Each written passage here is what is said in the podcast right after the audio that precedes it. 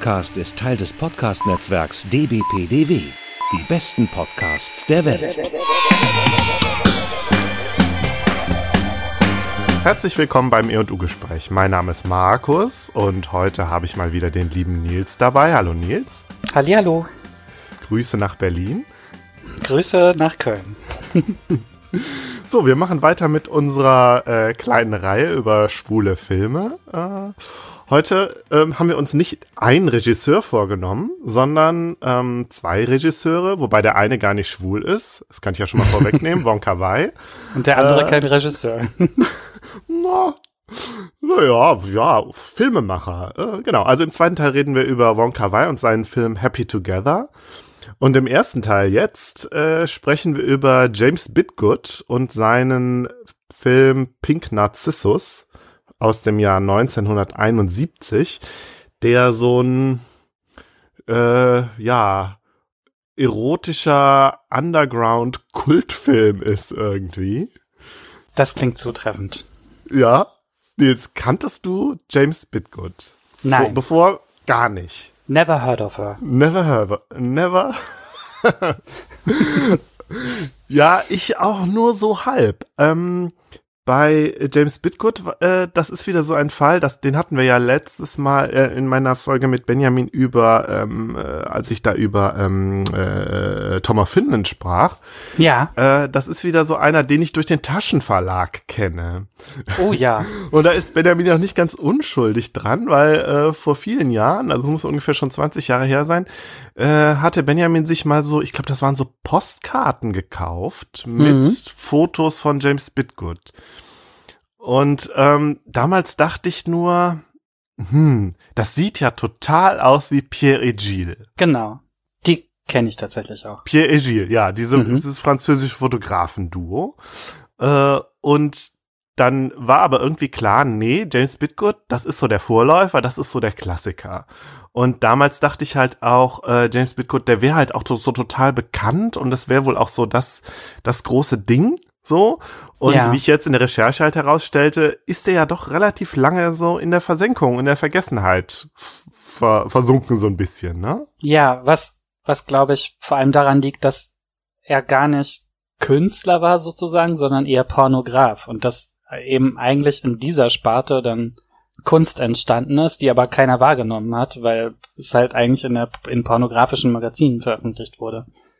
Ja, ja, ja, das war ja diese, das war ja diese Zwischenwelt, ne? Da genau, haben wir ja auch, ja. als es bei Tom of Finland drum ging, haben wir da auch schon drum gesprochen. Diese Zeit, ja. wo Pornografie an sich verboten war und schwule Pornografie natürlich dann auch, ganz ja. besonders. Und dann gab's halt diese äh, Physikmagazine, diese Beefcake-Magazine, mhm. wo ganz klar männliche Körper äh, inszeniert wurden, so offiziell halt irgendwie als ähm, so könntest du aussehen. ja, so könntest du aussehen, wenn du Bodybuilding machst. Aber in Und, Wirklichkeit als Wix-Vorlage. Genau, genau. Ja. Ähm, wobei ich glaube, dieses Verhältnis ist auch noch mal so ein bisschen komplizierter, weil ich habe jetzt äh, bei der Recherche halt rausgefunden, es gab da doch so einen Verleger, der wohl tatsächlich, also der diese ähm, Zeitschriften rausgebracht hat, aber wohl tatsächlich eher an Bodybuilding interessiert war Vielleicht hat er dann aber auch gedacht, ja gut, dann mache ich halt ein Geschäft, in dem ich die äh, Zeitschriften auch an die Schwulen verkaufe und an die ja. Bodybuilder, also an die Heterosexuellen. Keine Ahnung. Also eigentlich eine ganz interessante. Wie setzt äh, sich eigentlich das Publikum der Men's Health zusammen? Bei der denke ich das auch immer, dass die diesen, also dass die genau diese Position von Beefcake Magazin einnimmt. Meinst du Men's Health?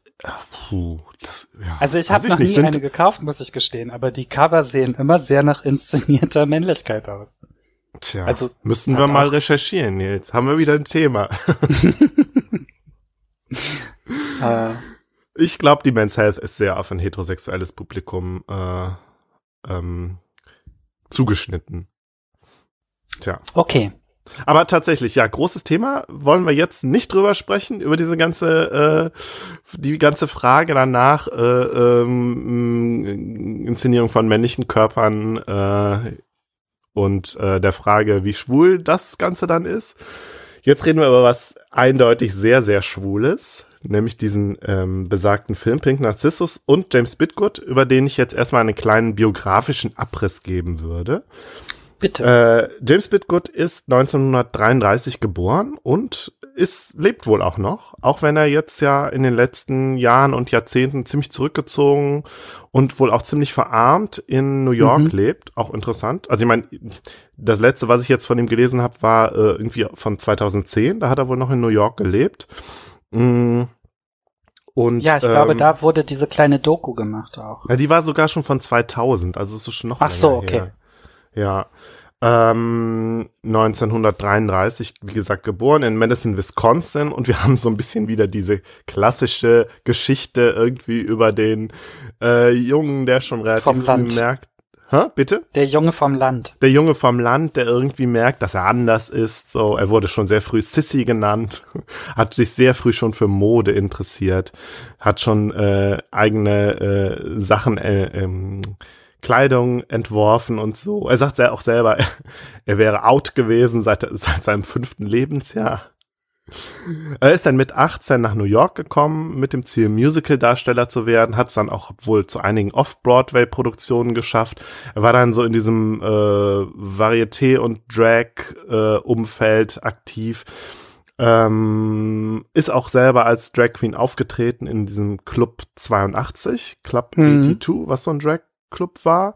Und ähm, bei Wikipedia stand wohl, dass er auch im Studio 54 wohl äh, ah. aufgetreten ist. Habe ich aber jetzt nicht nochmal nachgeprüft.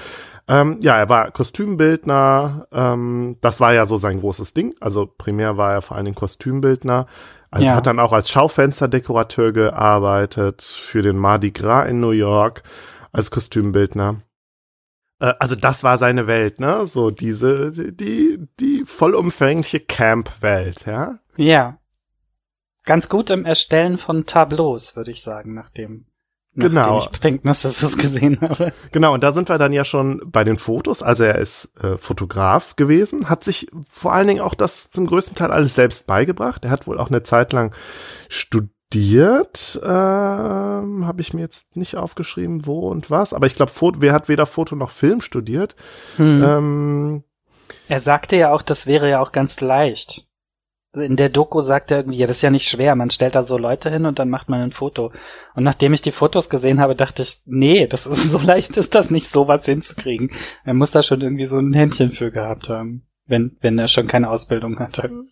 Total. Und ich meine, da sind wir ja schon bei seiner, äh, bei seiner doch komplexen Persönlichkeit. Also ich glaube, er ist halt absoluter Perfektionist, mhm. super obsessiv halt auch, was die Details anbelangt. Und ja, äh, ja diese krasse Imagination und Vision, die er dann hat und dann halt auf das, auf, aufs Bild quasi band, ja, mit seinen Fotos. Und du sagtest ja schon Tableaus, also er hat halt äh, in Foto, Fotografien total krass inszeniert. Mhm. Er hat ja, Bilderwelten geschaffen, in deren Zentrum dann halt vor allen Dingen männliche Akte standen. Mhm. Und du sagtest es ja auch schon, er hat für diese äh, vermeintlichen Bodybuilder-Magazine äh, fotografiert. The Young Physique Muscle Boy, Demigods und Muscle Teens. das ist allein, allein diese, diese Titel. Diese Pornoname. ja. Genau, und einer seiner Vorbilder war dieser George Quaintance, der, ähm, der, den haben wir auch schon bei ähm, in, in unserer Thomas Finland Folge genannt, der so einer der ersten schwulen Fotografen war, der genau das gemacht hat, irgendwie mh, mm, äh, nackte oder halbnackte Männer mehr oder weniger pornografisch inszeniert in so, äh, ja, in so Situationen halt irgendwie als, ja, die, diese, diese, diese archetypischen Situationen von äh, schwuler pornografischer Fantasie, was weiß ich, als hm. Cowboy, ja, oder halt dann, genau, Götter. Dann Götter, genau, im alten Rom. ähm, und genau das, also das, was, was der, was der äh, Thomas Finland dann halt in diese, diese Lederfetisch-Richtung weiter verfolgt hat und dann eher so sich die, die Butch-Männer angeguckt hat und das mhm. war so sein Ding. Ähm, ging das bei, bei Bitgut dann doch sehr in diese, also ja, wie der Name schon sagt, Pink Narcissus, also wenn es bei bei Thomas Finland halt äh, sehr stark dieses klassische männliche Ding war, ist es bei Bitgut dann doch sehr das weiche, rosane, fantasievolle, ja, märchenhafte. Twink-lastige. Bitte? Twink-lastige. Ja, ja, genau, von den, von den Männertypen dann halt auch, so. Äh, und er hat halt ähm, mit verschiedenen Models gearbeitet für seine Fotos. Ich nenne jetzt mal ein paar Namen, die mir alle überhaupt nichts sagten. Johnny Coombs, Jay Garvin, Bruce Kirkman, Larry Perrier, Shane Davidson und seine große Muse und die Liebe oder sagen wir vielleicht eher Obsession seines Lebens, der Bobby Kendall. Mhm. Und Bobby Kendall ist die zentrale Figur, um die sich alles dreht in Pink Narcissus. Bobby Kendall ist Pink Narcissus, der pinke, ja. der, der rosa Narziss quasi. Also quasi das eine Model, das es von Fotos bis hin zu diesem Film geschafft hat oder so. Genau, und er hat ihn wohl auch irgendwie äh, bei den Fotoshootings so kennengelernt und da hat sich halt diese Obsession irgendwie mit dem Bobby mhm. Kendall entwickelt. Ähm, und ja, Obsession irgendwie vielleicht auch ein Stück weit problematisch. Ich meine, man weiß nicht so genau, wie alt Bobby Kendall war an dem, zu dem Zeitpunkt. er hat ihn irgendwie auch so halb aufgegabelt. Bobby Kendall ist übrigens auch so ein, ist auch so eine Person, über die sich ähm, äh, Bitgood heute so relativ ausschweigt irgendwie. Die beiden haben wohl eine Beziehung geführt. Bobby Kendall hat auch eine Zeit lang bei ihm gewohnt. Ähm, man weiß auch gar nicht, wie er genau heißt. Man weiß auch gar nicht genau, wann er geboren ist, Bobby Kendall. Der mutmaßlich äh, lebt er auch noch und äh, ist wohl dann Ingenieur geworden. Und, und verheiratet. Und mit einer, mit einer Frau, Frau verheiratet und in den mittleren Westen gezogen. Also die ganze Geschichte auch so eine, ja, so eine tragisch, irgendwie vielleicht auch ein Stück weit creepige Geschichte zwischen einem älteren und jungen ja. schwulen Mann und dann diese Klingt Obsession. auch nach Abhängigkeitsverhältnis und so. Ja, mhm. genau, wo sich dann Kendall aber dann doch irgendwie von gelöst hat und man irgendwie auch gar nicht weiß, ja, wie, wie war da so das gegenseitige Begehren? War das hm. vielleicht dann doch eher vor allen Dingen auf Bitgoods Seite und Bobby Kendall war dann doch je, derjenige, der, ja, äh, sich ein Stück weit halt aushalten lassen? Hm. Man weiß es nicht. Das ist halt so irgendwie der, der Raum der Spekulation, der da dann der sich dann da öffnet an der Stelle. Ähm, ja, aber was wir sehen, ist halt, wie gesagt, diese völlige Obsession mit der Figur Bobby Kendall, der halt, ja, so ein Super-Twink halt einfach war. So, also jung, äh, gut gebaut in jedweder Hinsicht und ähm, extrem gut aussehend ja, hm, ich weiß gar nicht. Also er hat schon so was Spezielles. Er hat ja schon diese Monobrow, ne? Und er hat ja, ja so einen leichten Silberblick. Vielleicht war es genau das, was, ähm, was James Bitgood so an ihm so faszinierend fand, dass er halt doch nicht so hundertprozentig perfekt ist. Also er ist jetzt halt nicht so ein, so ein Model irgendwie, finde ich, oder? Nicht so ein Modeltyp. Hm. Aber er spricht halt, ich glaube, er hat schon sowas angesprochen, vielleicht auch so die tatsächlich auch diese Fantasien angeregt irgendwie auch von dem weiß ich nicht von vom äh, Schäfer in Arkadien ja weißt du? So. So ein, so ein ganze ähm, schwule Sexfantasien die irgendwie äh, ja auch schon ziemlich alt sind und irgendwie weiß ich nicht vielleicht hat das da irgendwie bei Bitgood irgendwas angesprochen. Ja. Wobei er ja durchaus so machtvoll rüberkommt oder so. Also es ist jetzt nicht so der klassische zu beschützende Twink oder so. Nee, das du, stimmt, ja. Genau, du hattest ja sogar geschrieben Evil Twink Energy. Und ja, das trifft das ganz gut. Ein Begriff aus dem Podcast Bad Gays, der, der sehr ah. zu empfehlen ist. Da kommt ja. das her. Genau, die haben diesen Begriff geprägt. ähm, also, vielleicht fangen wir einfach mal an, mit jetzt mal darüber zu sprechen, was wir in diesem Film überhaupt sehen. Also es ist ein äh, Film 71 Minuten lang, äh, gedreht auf 8 Millimeter. Mhm. Ähm, ein, äh, ein Film, den Bitgood quasi komplett selbst gemacht hat. Er hat sich ein paar Freunde zur Unterstützung wohl geholt, die dann auch als äh, weitere Schauspieler auftreten. Aber vor allen Dingen sieht man halt äh, Bobby Kendall. Mhm. Und es ist ähm, eine, ja, ein, eine Tagtraumfantasie eben von Bobby Kendall, als Pan oder so wird er wohl genannt. Ich meine, wir haben keine Dialoge, niemand spricht. Ja, wir haben eigentlich nur bei Musik. Den, bei den, über den Pan habe ich mich sehr gewundert, weil das im Film gar nicht vorkommt und tatsächlich spielt er noch in einem anderen Film mit und da spielt der Pan. Ich glaube, da war der Wikipedia-Artikel irgendwie auch falsch. Das kann gut sein, ja. Und ich meine, es gibt wohl eines der berühmtesten Fotos von Bitgood, ist zeigt Bobby, Bobby Kendall wohl als tatsächlich so eine Pan-Figur mit Genau. einer Flöte. Und das kommt in dem Film aber gar nicht vor. Vielleicht ist Genau. es deswegen dazu gekommen, dass er Pan genannt wird. M möglicherweise, ja.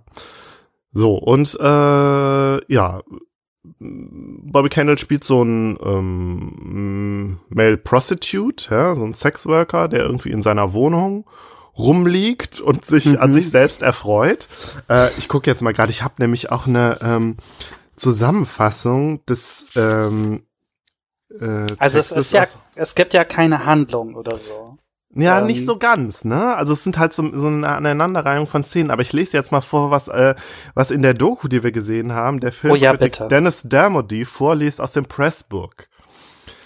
Äh, an extremely handsome, self-involved, broody young homosexual escapes the reali- reality of the street life through a series of fantasies of incredible beauty.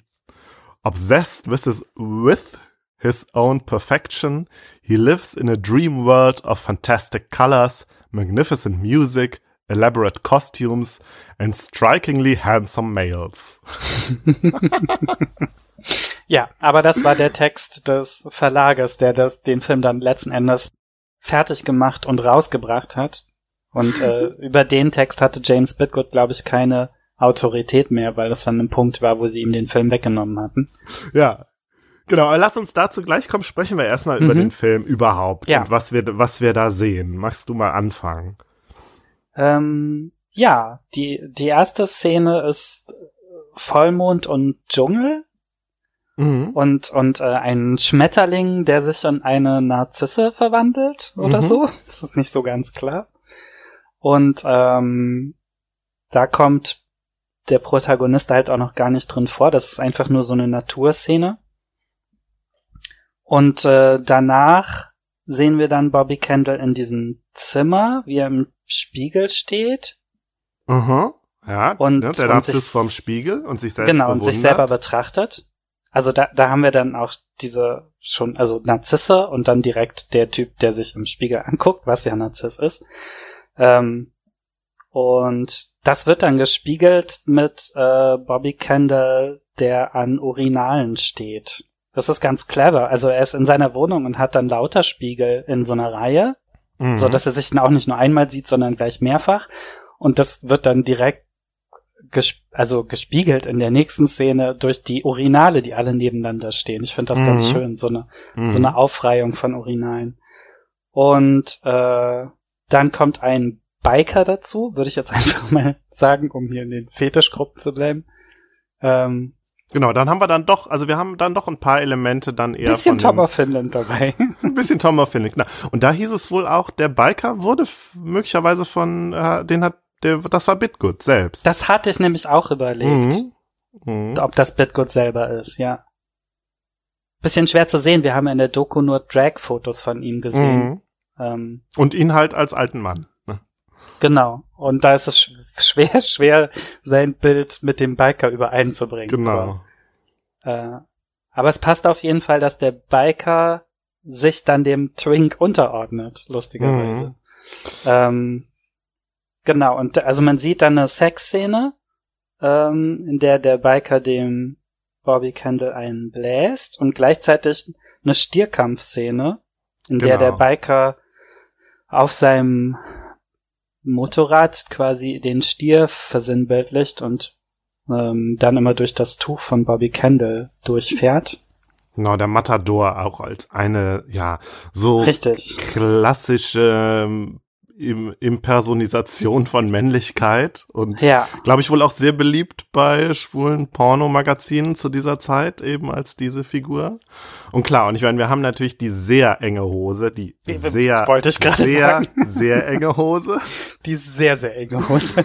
Also Äh, Skinny Jeans ist echt nichts dagegen. Das war drauf gemalt. Genau, ja, und ich glaube, Also so- ich, so- vermutlich hat, vermutlich hat, der James Bit- Bitgood wird vermutlich alle Kostüme selber gemacht haben und wird Hm. die Hose dann Bobby Kendall im wahrsten Sinne auf, des Auf Wortes auf, den Arsch geschneidert. geschneidert, auf den Arsch geschneidert haben, ja. Ja. Und der, also Bobby Kendalls Hintern ist natürlich extrem inszeniert. Also man sieht ihn eigentlich immer die ganze Zeit. Ja. Das stimmt. Ähm, und man, man muss auch sagen, man sieht auch extrem viel Nacktheit in diesem Film. Also das, Äh, äh, Finde ich interessant, dass du das sagst, weil das hatte ich nämlich gar nicht so sehr. Ähm, und du sagtest eben auch schon Pornografie und da dachte ich, hm, für die damalige Zeit war der Film Ja. mit Sicherheit skandalös, pornografisch, obszön bis zum geht nicht mehr. Und ich meine, klar, wir sehen irrigierte Penisse, wir sehen tatsächlich auch eine Ejakulation quasi in die Kamera.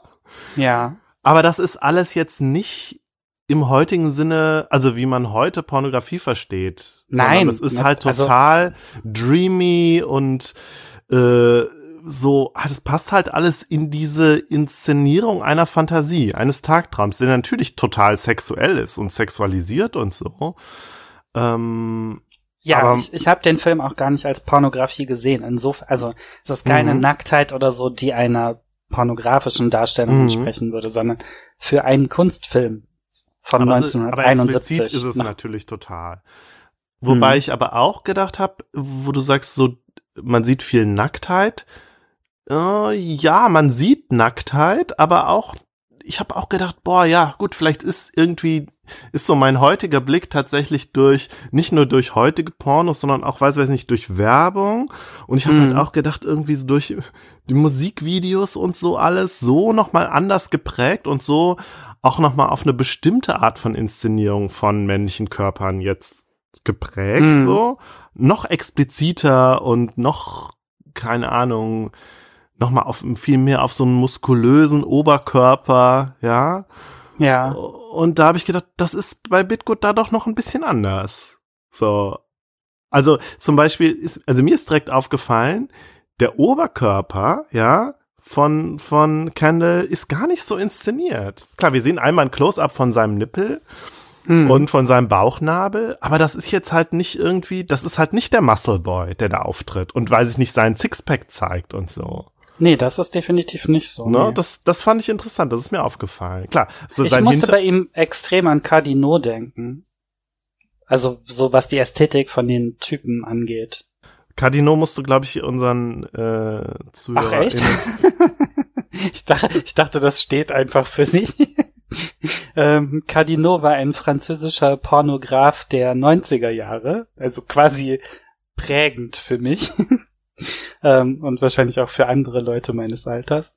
Ähm, Ich kenne ehrlich gesagt gar, also ich weiß, wer das ist, aber ich kenne den gar nicht und ich kenne auch seine seine Pornos gar nicht. Also irgendwie Ist das so? ist das so ein bisschen an mir vorbeigegangen, ja. wenn wir irgendwann mal viel Zeit haben, können wir mal eine Folge über Jean-Daniel Cardinot machen. Ähm, über die Behandlung von Blackness in seinen Filmen und, und ähm, Evil Twink Energy, weil die kommt da nämlich ständig vor. Okay. Und der, der hat, also das war so sein Typ Mann, den er immer gezeigt hat. Also so der nicht muskulöse Twink, also so super schlank und fast feminin oder so, ja. Und daran, also und insofern kam mir diese Inszenierung im, also die natürlich jetzt 20 Jahre davor ist vor Jean-Daniel Cardinot, aber ähm, von daher kam mir diese Inszenierung sehr bekannt vor. Von diesem eben Nicht-Muskel Twink. Ich glaube, was wir hier sehen, ist halt, vielleicht war Bitgood da wirklich so einer der ersten. Ich glaube, er war mit Sicherheit einer der ersten, der das so inszeniert hat und da halt so ein, eine Bilderwelt geschaffen hat, ja. So ähnlich Mhm. wie, wie ähm, ähm, ähm, Tom of Finland halt wirklich so derjenige war, der diese äh, Leder äh, Butch-Fantasien so auf den Punkt gebracht hat. Für viele war das Bitgood der erste, der das, der diese äh, Form irgendwie der weicheren Männlichkeit Ja, als irgendwie so ein Begehrensobjekt auf Film gebannt hat. Und Ja. ähm, damit vielleicht vermutlich auch so Leute wie Cardinaux inspiriert hat. Keine Ahnung. Auf jeden Fall. Und dann dachte ich, äh, vielleicht müsste man auch noch mal sich genauer anschauen. Und das habe ich jetzt auch durch durch diverse Folgen von Bad Gays bin ich darauf aufmerksam geworden, wie sich ähm, so ja der, der männliche Körper halt irgendwie als Begehrensobjekt für schwule Männer oder halt auch als Vorbild, um wie man selbst aussehen will, Hm. gewandelt hat, auch noch mal ein Stück weit in ähm, also ja tatsächlich auch noch mal vielleicht noch mal nach den 90ern als als HIV dann behandelbar wurde und irgendwie es dann noch mal so ein so ein Shift hingab zu man will jetzt besonders gesund sein, besonders Mhm. fit irgendwie. Ja, und dann natürlich diese ganzen, das, wie quasi diese, diese schwulen Images in den Mainstream so ein Stück weit einströmen. Und das war dann halt so die Zeit, wo ich dann in äh, den 90ern vom Fernseher saß und äh, Videos von Caught in the Act und Peter Andre gesehen habe. Seufzt. Und da sieht man, ja, das, das kommt letztlich auch ein Stück weit von James Bitgood. Also wenn, wenn James Bitgood so Leute wie David LaChapelle und Pierre Gilles beeinflusst hat, Mhm. David Ja. LaChapelle, der auch Musikvideos gedreht hat. Und das war so das Einfallstor irgendwie, dass der männliche Körper auf eine gewisse sehr sexualisierte Art und Weise und unverhohlen schwul, aber nicht ausgesprochen schwul Mhm. quasi inszeniert also wird. es wurde erkannt, aber nur von Leuten, die eingeweiht waren, sozusagen. Ja, irgendwie schon. Mhm. Die ganzen Boybands und so. Also ich meine, du erinnerst dich doch bestimmt an das Video Love is Everywhere von Caught Das in wollte the ich Act. gerade anfangen Also zu singen, als du Caught in the Act sagtest. Ich weiß nicht, wie oft ich das Video gesehen habe. Ja. An der Stelle vielleicht auch nochmal Grüße an die Männer, die auf Videos starren mit, die haben Folgen gemacht über, über die Geschichte des Schweinkrams. Ja, Ja. Manchmal reicht ein Boyband-Video. Ja, ähm, das mag alles seinen Ursprung haben. Ein Stück weit bei James Bitgood. Umso tragischer, dass er selber als Figur dann so in den Hintergrund getreten ist. Hm. Aber lass uns noch äh, über den Film weiterreden. Wir sehen weitere Dream-Szenen, Tagträume, ja, wo Mhm. es eigentlich und ich meine, jetzt haben wir eben so eine Sexszene gehabt. Es gibt diese Sexszenen, aber auch nur vereinzelt und die sind eher so am Rande. Und ich meine, in erster Linie ist da äh, Bobby Kendall, wie er sich an sich selbst erfreut und halt diesen Narziss halt darstellt. Und Ja, auch diese Sexszene mit dem Biker ist ja nur eine erweiterte Selbstbefriedigung sozusagen. genau. er Und- schmeißt den Biker dann ja auch weg, wenn er gekommen ist. Ja. So. Es geht, geht nicht um die Befriedigung des Bikers. Nee, und ich habe mich gefragt, was, ich meine, Narziss, Narzissmus ist natürlich auch so ein Modebegriff irgendwie, keine Ahnung, der heutigen Zeit, mh, so ein bisschen kulturkritisch auch gemeint und ähm, Ich glaube, Äh. dass das auch eine Chiffre für schwul ist, oder? Also, weil das ja der, das ist der eine, der sich selbst liebt. Also, es ist quasi von Das sich das, aus was schon homoerotisch. Was Bitgood sagt, ne? Also Ja. Schwule sind alle irgendwie ein bisschen narzisstisch, weil sie das Ebenbild von sich selbst im anderen suchen. Ich weiß nicht, ich finde das Was nicht ganz stimmt. Also, da muss ich ihm nicht wo ich so halt auch denke, na, steckt da vielleicht so was Homophobes halt auch drin irgendwie. Schwule sind alle selbstbezogen. Auf der anderen Seite habe ich natürlich auch gedacht, ich kenne so Typen auch. Also die so sehr narzisstische junge Schwule, eben die Evil Hm. Twinks, ja, die sehr gut aussehend sind und das halt wissen, so.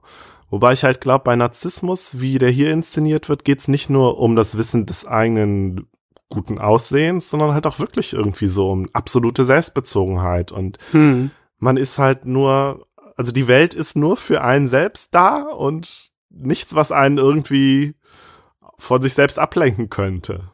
So. Ja. Oder was einen in Frage stellt oder so. Hm. Bitte?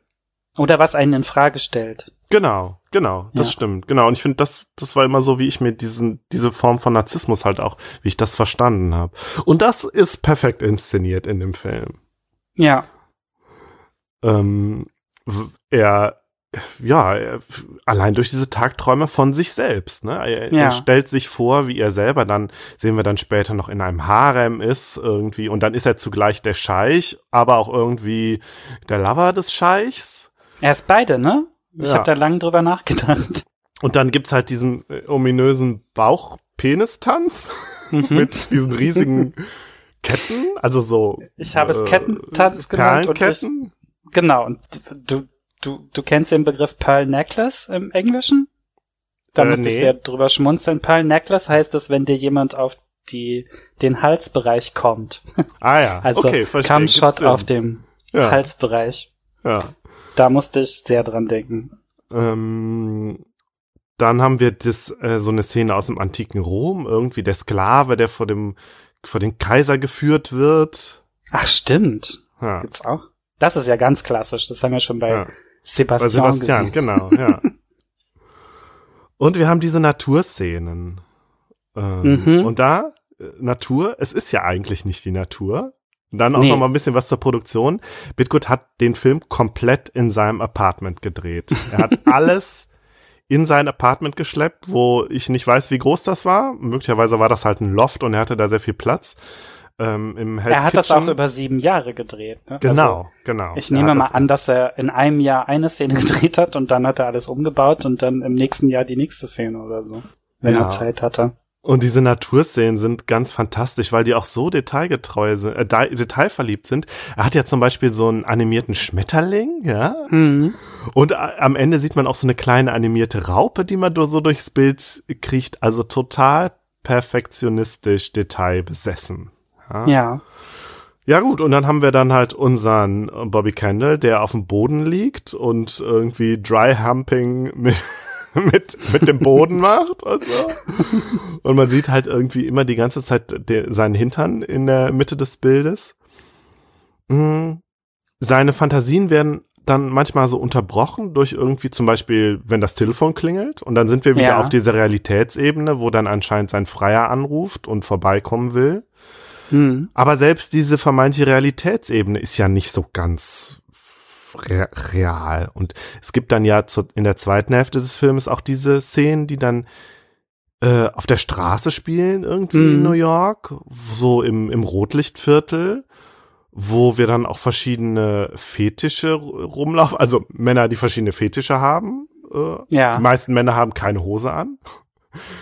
Und das ist dann schon sehr düster und unheimlich, creepy zum Teil. Wir sehen halt diese Neonreklamen Ja. im Hintergrund und dann auch Vielleicht wirklich- könnte man generell sagen, dass extrem viel mit Farbe gearbeitet wird. Also der, der, jede einzelne Szene hat quasi eine eigene Farbe oder folgt immer ganz stark irgendwie einer, einer Farbgebung und gerade diese Szenen, die dann in, auf der Straße spielen, quasi da, wo das eigentliche Leben oder so stattfindet, ähm, die sind dann mehr so in schwarz und grau gehalten und so. Oder ja, fast gruselig.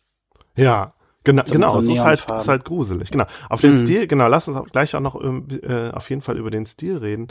Ähm, das, also ich fand aber dieses zweite, diese zweite Hälfte fiel dann so ein bisschen raus. Es war halt irgendwie dann schon irgendwie nicht mehr so äh, diese Traum, dieser Traum irgendwie, ne? Nee, total. Also da hatte man den Eindruck, okay, jetzt kommt gleich irgendwie was Sozialkritisches oder so, aber es hat dann gar nicht so aufgehört. Aber das liegt dann vielleicht auch wieder an der Entstehung, dass er den Film nicht zu Ende machen konnte. Also es gibt eigentlich jetzt keine Story oder so eine Entwicklung oder so, oder? Nö, nö, am Ende kommt dann tatsächlich irgendwie sein, sein Freier und Ja. bei ihm in die Wohnung und dann sieht man aber eine Szene, wo sich Bobby Kendall dann selbst in seinen Freier verwandelt, also die gleichen Klamotten dann anhat und diese Melone und so und Ja. ja. Aber man, denkt, man denkt so, ja, das Ganze, also Bobby Kendall, Pan oder wie er heißt, erlebt quasi alles nur in seinen, äh, erlebt auch die Real, erlebt auch die Realität nur als seine Fantasie, die komplett auf ihn selbst bezogen ist. Hm. So. Ja, und der Stil. Also das Ganze ist absolut opulent, mega Mhm. kitschig, super zuckrig. Also abgesehen natürlich von diesen dunklen Szenen, die dann da manchmal so reinkommen. Ähm, ganz viel mit buntem Licht. Ja. Äh, Die Farben finde ich ziemlich überwältigend. Ja, und ich meine, das Ganze ist ja auf, wie gesagt, auf 8 Millimeter gedreht. Das ist jetzt halt sehr, äh, es ist halt nicht sehr qualitativ hochwertig, sondern sehr, ich weiß gar nicht, sehr körnig, ne? Mhm. Also sehr, ja, es hat, mein erster Gedanke war ja, das hat so ein bisschen den Look von so Instagram-Filtern. Was so ein bisschen peinlich Ja, stimmt, ist, dass man halt das. diesen alten, also ich meine, klar, Instagram-Filter sollen diesen alten Look äh, ähm, reproduzieren. Ja? Und Aber jetzt heutzutage denkt man sehen wir das andersrum. umgekehrt. Genau. Ähm, wir haben Musik von Haydn, Mussorgsky und Prokofjew von, ich kenne mich ja nicht aus mit klassischer Musik, aber von Mussorgsky vor allen Dingen diese Bilder einer Ausstellung. Das ist ja wohl ziemlich Ah, bekannt. interessant. Wir haben ab und zu mal so Radioklänge aus dem Hintergrund, also die so im Hintergrund spielen. Wir haben so Jazz-Standards, Mhm. äh, dann so ein Arabeske, aber das kann auch Mhm. aus den Bildern der Ausstellung sein oder so. Das weiß ich nicht, es kann sein, ja. Und dann auch sehr experimentelle Musik, die überlegt ist mit dem Radio bei den Straßenszenen. Also so wirklich so so moderne Musik. Das fand Mhm. ich ganz cool. Wobei sie wie immer eingesetzt wird für eine unangenehme Szene. das ist fast immer so bei moderner Klassik. Mhm. Das kann sein, ja. Da bist du dann eher der Experte. Also die Musik ist mir auch extrem positiv aufgefallen. Also wie, wie, wie jede Szene dann nochmal so einen eigenen Soundtrack hat und trotzdem alles Mhm. ganz gut zusammenpasst. mhm. Ja. Mhm. Ja, du sagtest ja schon, Bitgood durfte den Film nicht zu Ende machen. Er hat sieben Jahre daran gearbeitet, zwischen 1963 und 1971. Ja. Das Ganze hat 27.000 Dollar ungefähr gekostet und am Ende, also es finanziert von einer Firma namens SharePix Videos, die wohl dann am Ende die Geduld verloren hat mit Bitgood und seinem Perfektionismus und nach äh, knapp sieben Jahren haben die gesagt so, nee, äh, wir machen das jetzt zu Ende. Du Mhm. hast jetzt hier, du darfst jetzt hier nicht mehr dran arbeiten, wir schneiden den jetzt und äh, das hat Bitgood in eine absolute Krise gesteckt. Das Ganze war ja sein Baby Mhm. wo er wirklich alles so hat reinfließen lassen, seine ganzen Energien und Obsessionen und so. Und das, äh, ja, hat ihn dann, in, wie gesagt, in eine Krise gestürzt. Er sagt auch im Interview, ja, er war eigentlich drauf und dran, mit einer Axt äh, zu die, in die Firma zu laufen und ja, Ja, dann da. das war äh, eigentlich gar nicht so lustig, die Geschichte. Das war eigentlich überhaupt nicht so lustig. er wollte die eigentlich alle umbringen, aber äh, es war dann nur davon abzubringen, weil er dachte, wer kümmert sich dann um seine sieben Katzen. Genau, genau. Und das Ganze sähe ja dann doch auch ein bisschen lächerlich aus, wenn er jetzt hier mit der Axt und die Leute und so. Ja. Ja. Aber man hat es ihm wirklich geglaubt, fand ich. Also, Ähm, und dann ist er wohl irgendwie auch ziemlich in eine Depression abgerutscht, äh, hat wohl auch viele Negative zerstört und unveröffentlichte Szenen mit Bobby Candle.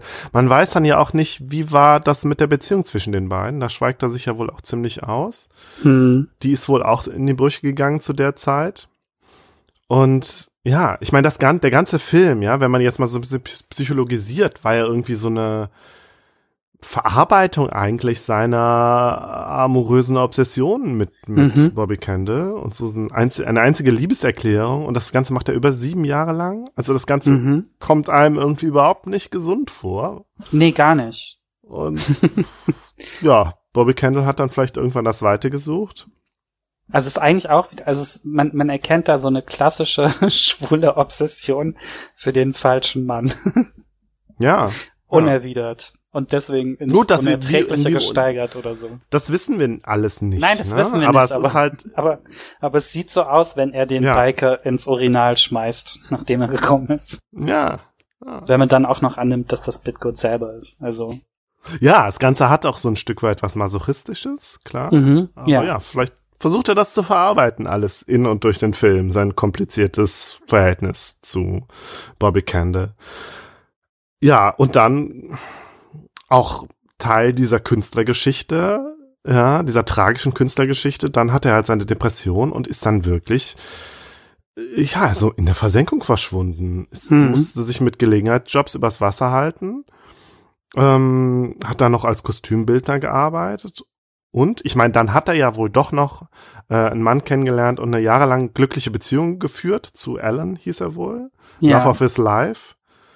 Der dann aber doch auch irgendwie gestorben ist. Äh, und ja, heute lebt Bitgood. Ich weiß, also ich meine, ich weiß nicht, Ob ich gehe davon lebt. aus, dass er noch lebt, aber ich weiß nicht, ob er noch in New York lebt. Ich meine, der ist ja dann jetzt wohl auch schon äh, an fast 90, ne? Hm. Ähm, aber dann doch noch deckt der, äh, irgendwie das kleine Happy End, der ist dann ja wiederentdeckt worden. Ähm, von einem Mann namens, jetzt muss ich kurz gucken, wie er hieß. Bruce Benderson.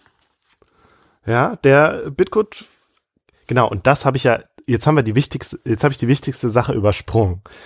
Nachdem der Bitgut rausgeworfen wurde von der Produktion des Films, hat Bitgut gesagt, so, mein Name sitzt nicht unter diesem Film. Stimmt. Also, und dann war der Film, war, also es hieß dann irgendwie Anonymous, stand äh, äh, directed by Anonymous. Und das ist auch krass. Also er hat sieben Jahre an diesem Projekt gearbeitet. Mhm. Und dann ist er so beleidigt und so verletzt, dass er da sagt, nee, unter diesem Film kommt, äh, äh wird nicht mein, Mein Name Name gesetzt. So. Der Film wird in der Zeit natürlich dann aber gezeigt und wird zu so einem Underground-Classic und so ein, ja, so ein schwuler Geheimtipp irgendwie. Hm. Entwickelt sich zu einem Kultfilm. Alle kennen den irgendwie, aber niemand weiß, wer hat den gemacht. Und Bitgood war wohl auch nicht so bekannt in der Zeit.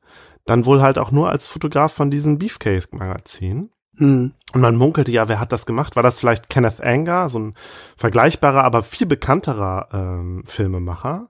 War es Mhm. vielleicht sogar äh, äh, Andy Warhol? Was ich interessant finde, weil das ist eigentlich überhaupt nicht Andy Warhols Stil so. Hm. Ähm, ja, und dann erst in den 90ern wurde dann wohl herausgefunden, wer, wer es war. Und ich weiß jetzt nicht genau, ob es der Bruce Benderson auch war, der das herausgefunden hat, dass es äh, Bruce äh, Bit, äh, James Bitgood war.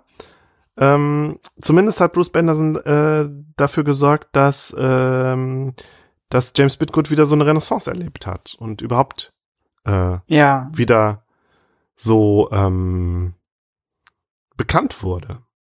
Ne? Also nicht nur als der Regisseur, sondern überhaupt auch als der stilprägende schwule Filmemacher. Und in der Zeit hatten natürlich so Leute wie David LaChapelle und Pierre Gilles schon längst angefangen, äh, Hm. ja, sich extrem bei dem Stil zu bedienen von James Bitgood. Also man, wenn man die Bilder sieht, denkt man, ja klar, das ist das, das bunte, das hochgradig kitschige, das sehr Ja. schwule. Ja, und das hat seinen Ursprung bei James Bitgood. Umso trauriger halt irgendwie, dass Bitgood selbst so, ja, so verarmt halt dann Ja. irgendwie einsam in New York lebte, nachdem sein Freund da gestorben war. Ja, Ist halt schade, dass er sich aus der Veröffentlichung des Filmes so zurückgezogen hat. Sonst wäre das vielleicht gar nicht so gekommen. Sonst hätte er halt Erfolg gehabt, auch wenn der Film nicht hundertprozentig das war, was er wollte. Tja, da war er dann doch halt der eigenwillige Künstler, Ja. ne? Ja, tragisch. Hm. Aber ja, jetzt haben sie aber ihn wiederentdeckt und dann gab es auch Neuauflagen von seinen Bildern, glaube ich. Also sie haben auch so Coff Coffee Table Books rausgebracht. Genau. Es gab dieses Buch im Taschenverlag. Das habe ich auch gleich gegoogelt. Ja. Schon fast bestellt. Aber das ist auch sehr groß, ne? Das ist so dieses dicke, auch so ein dickes Ding vom Taschenverlag. Ah. Glaube ich. Aber ich glaube, die haben werden vermutlich auch ja, so ein verschiedene haben. dickes, aber die sind ja nicht so groß dann, die, die, Mhm. die Formate, ne? Aber Dick. Unterschiedlich. Ich Ah, vermute okay. aber, sie werden verschiedene Formate haben. Und Benjamin hat sich ja damals halt auch diese äh, Postkarten gekauft. Ah, okay. Ich hatte tatsächlich auch mal so eins mit Mail Nudes durch die Mhm. Jahrzehnte oder so. Ähm, da Genau, auch das sind diese coole bei. kleinformatigen, dicken, ja. Und da war auch viel Pierre Gilles drin, die ich sehr Mhm. liebe. Also die fand ich auch in den 90ern ganz großartig. Hatte sehr viele Postkarten von denen. Und jetzt weiß ich, wo es herkommt, Ja, sozusagen. Also weil, wenn man Pink Narcissus guckt und Pierre Gilles schon mal gehört hat oder gesehen hat, dann ist das halt, also dann weiß man, wo das alles herkommt, sozusagen. Also Pierre Gilles haben es ja noch mehr inszeniert oder noch mehr Details reingebaut, wenn das geht.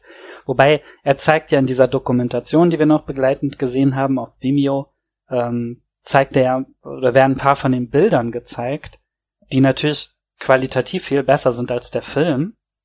Mhm. Und diese Bilder sind auch atemberaubend, die der gemacht hat. Mhm. Also sie sind so schön Mhm. und also wirklich nicht ein, also man sieht ja im Vergleich dann so andere Beefcake-Magazinaufnahmen, wo dann irgendwie so eine so eine römische Plastiksäule steht und ja, daneben steht so ein Typ ne? Also die und von vorne angeleuchtet und fertig.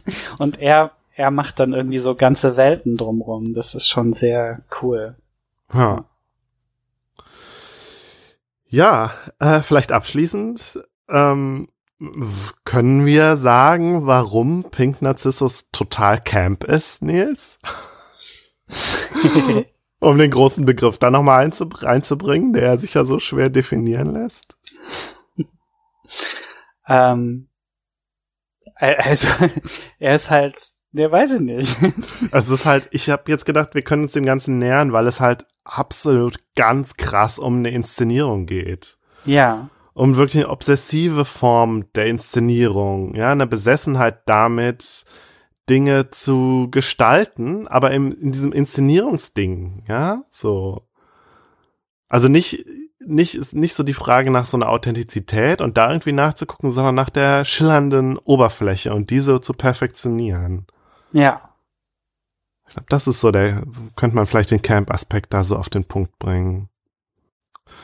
Und ja, bei Camp sind es natürlich auch immer diese verschiedenen äh, Ebenen, also verschiedenen Formen von Camp. So Camp, mhm. das, das nicht gewollt ist irgendwie.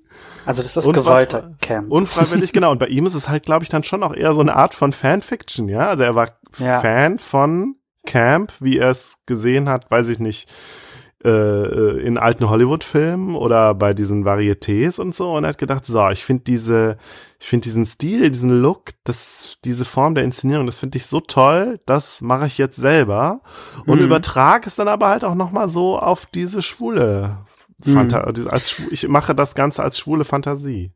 Ein Camp-Faktor wäre natürlich, dass er da nicht ein Studio vernimmt, sondern das alles in seiner Wohnung macht, was ja, also was ein wahnwitziges Unternehmen ist. Also mhm. Also die, diese, da, da gibt es so eine gewisse Fallhöhe, dass er sich überlegt, okay, ich inszeniere jetzt in meinem Wohnzimmer solche Welten, aber es klappt. Also es, mhm. es, es es bricht ja nicht zusammen. Man sieht ja nicht hinten irgendwie das Mikrofon reinragen oder so.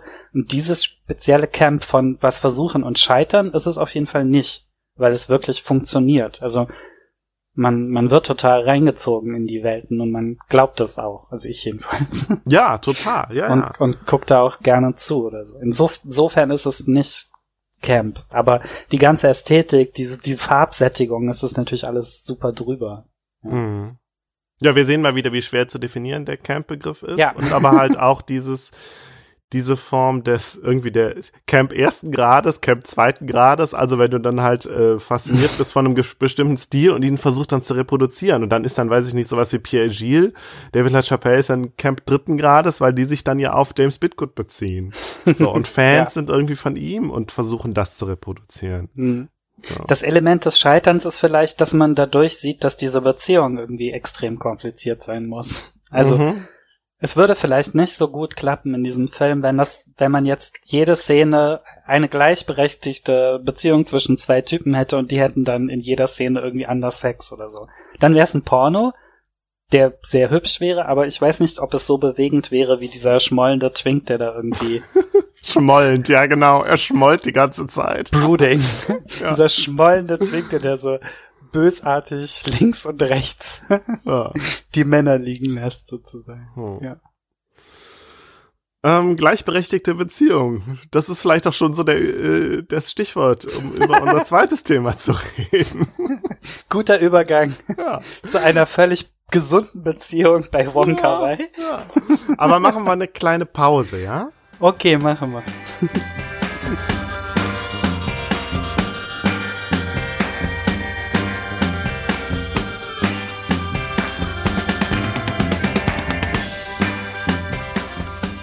Nils, wir hatten ja uns so ein bisschen überlegt, wir machen äh, eine, eine Reise um die Welt, was schwule Regisseure anbelangt. Ja. Und irgendwie hatte ich im Kopf, ach, da zählt Wonka war ja auch zu mit seinem Film Happy Together. Und ich habe ja gesagt. ja, und dann stellte sich heraus, nee, Wonka Wai selber ist überhaupt nicht schwul. Äh, bisschen peinlich, weil ich glaube, Wonka Wai ist halt wirklich eine absolute Größe irgendwie des internationalen Kinos. Ja. Äh, ich habe mich nur nie wirklich mit ihm beschäftigt. Das soll uns jetzt nicht dran hindern, über seinen äh, Film Happy Together äh, zu reden, der eine schwule Beziehung zeigt. Mm, aber mich wird interessieren, wie, also hast du Wonka Wai und seine Filme bisher wahrgenommen und im Besonderen, wie bist du auf Happy Together gestoßen, sozusagen? Ich glaube, Happy Together habe ich tatsächlich gesehen, relativ kurz nachdem er draußen war. 1997 ist er erschienen. Genau. Ne? Und um die Zeit muss ich den auch gesehen haben. Und ich glaube, daher kommt auch meine Fehleinsortierung als schwuler Regisseur, weil das eine Zeit ist, in der, wenn jemand was Schwules gemacht hat, war ein schwuler Regisseur. So. weil warum solltest du dieses Special Interest in deinem Film quasi verarbeiten, wenn, wenn, wenn es dich persönlich nichts angeht? Also es gab ja keine großen Hollywood-Produktionen oder so. Oh, da sind wir schon sehr in so eine identitätspolitische Ja, ja, Logik sind wir auch. ähm, aber damals habe ich ja noch so gedacht quasi. Also da, damals gab's halt schwule Filme und und alle anderen Filme sozusagen. Und in schwulen Filmen wurden alle anderen Filme halt gespiegelt, aber halt dann mit männlichen Protagonisten. Wie das so war. Ähm, und deswegen habe ich ihn, glaube ich, auch falsch einsortiert. Wobei ich auch In the Mood for Love total liebe und sehr oft gesehen habe, weil es auch der Lieblingsfilm meiner besten Freundin ist. Ah, wo es um heterosexuelle Beziehungen geht, ne? Genau. Und jetzt, ja, habe ich beide nochmal back-to-back gesehen sozusagen und mhm. ähm, es ist schon klar, dass es Wonka Wai nicht um die schwule Beziehung geht, sondern eher um Beziehungen. Ja, Beziehung an sich, genau. Ja, weil das finde ich ganz interessant. Und da bin ich auch so ein bisschen. Ähm, also ich weiß auch noch nicht, ob ich da jetzt so eine feste Meinung zu habe, wie ich das so finde. Ähm, ich habe ja wirklich ganz lange nicht explizit schwule Filme geguckt. So. Ja. Irgendwie, weil mich hat das nicht so interessiert, weil ich schon immer das Gefühl hatte, schwule Filme heißt, das sind Coming Out oder AIDS-Dramen. Oder beides. Was es genau. ja auch sehr oft ist. Und ja. oft Jedenfalls halt deprimierend. Mhm. Ja. Und ich meine dann klar, irgendwann kam dann, äh, in den 2000ern kam dann ähm, Brokeback Mountain. Beautiful Thing war der erste, der nicht so war. Beautiful, stimmt. Das ist übrigens ein Film, den Benjamin, den ich mit Benjamin geguckt habe. Und damals habe ich aber irgendwie gedacht, oh, ich finde die beiden Hauptdarsteller nicht hübsch. Wow!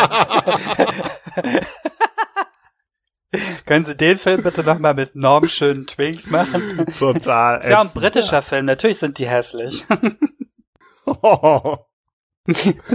Aber ähm, Beautiful Thing, äh, ich, das ist doch der mit den zwei Jungs, ne? In den in den äh, äh in, in der Hochhaussiedlung. Plattenbau. Ja, genau. genau. Den müsste man eigentlich auch noch mal sehen. Der ist auch, also der, das war der erste Film, der dieses Schema von Tragik durchbrochen hat, in dem er eben kein einer ist unglücklich verliebt in eine Hete, kommt raus und wird verstoßen, oder einer infiziert sich mit äh, AIDS und stirbt, oder einer wird von seinen Eltern rausgeschmissen und stirbt ja. oder so.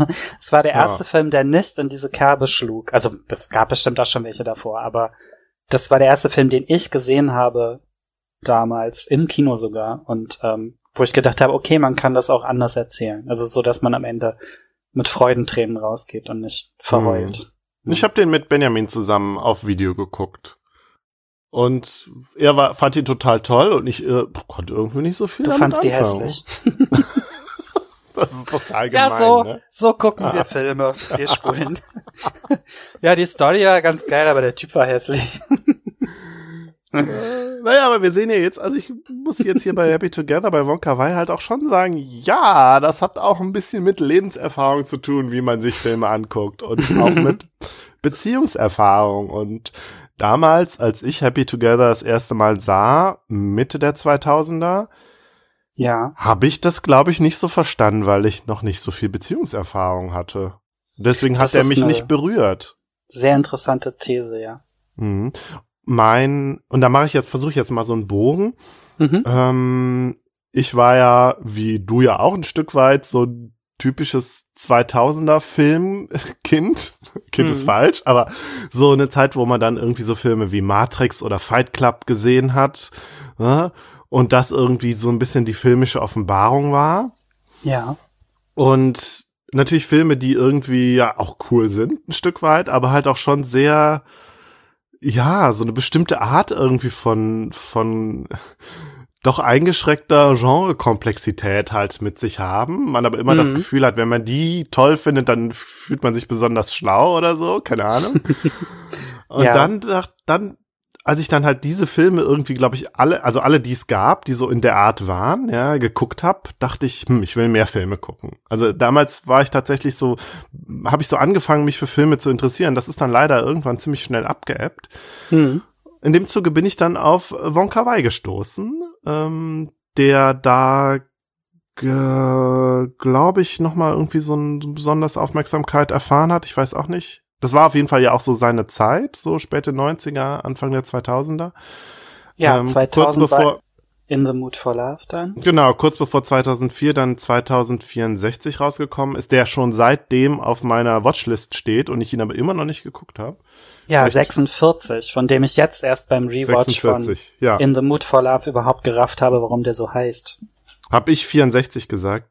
Ja, du hast 64 gesagt. Okay.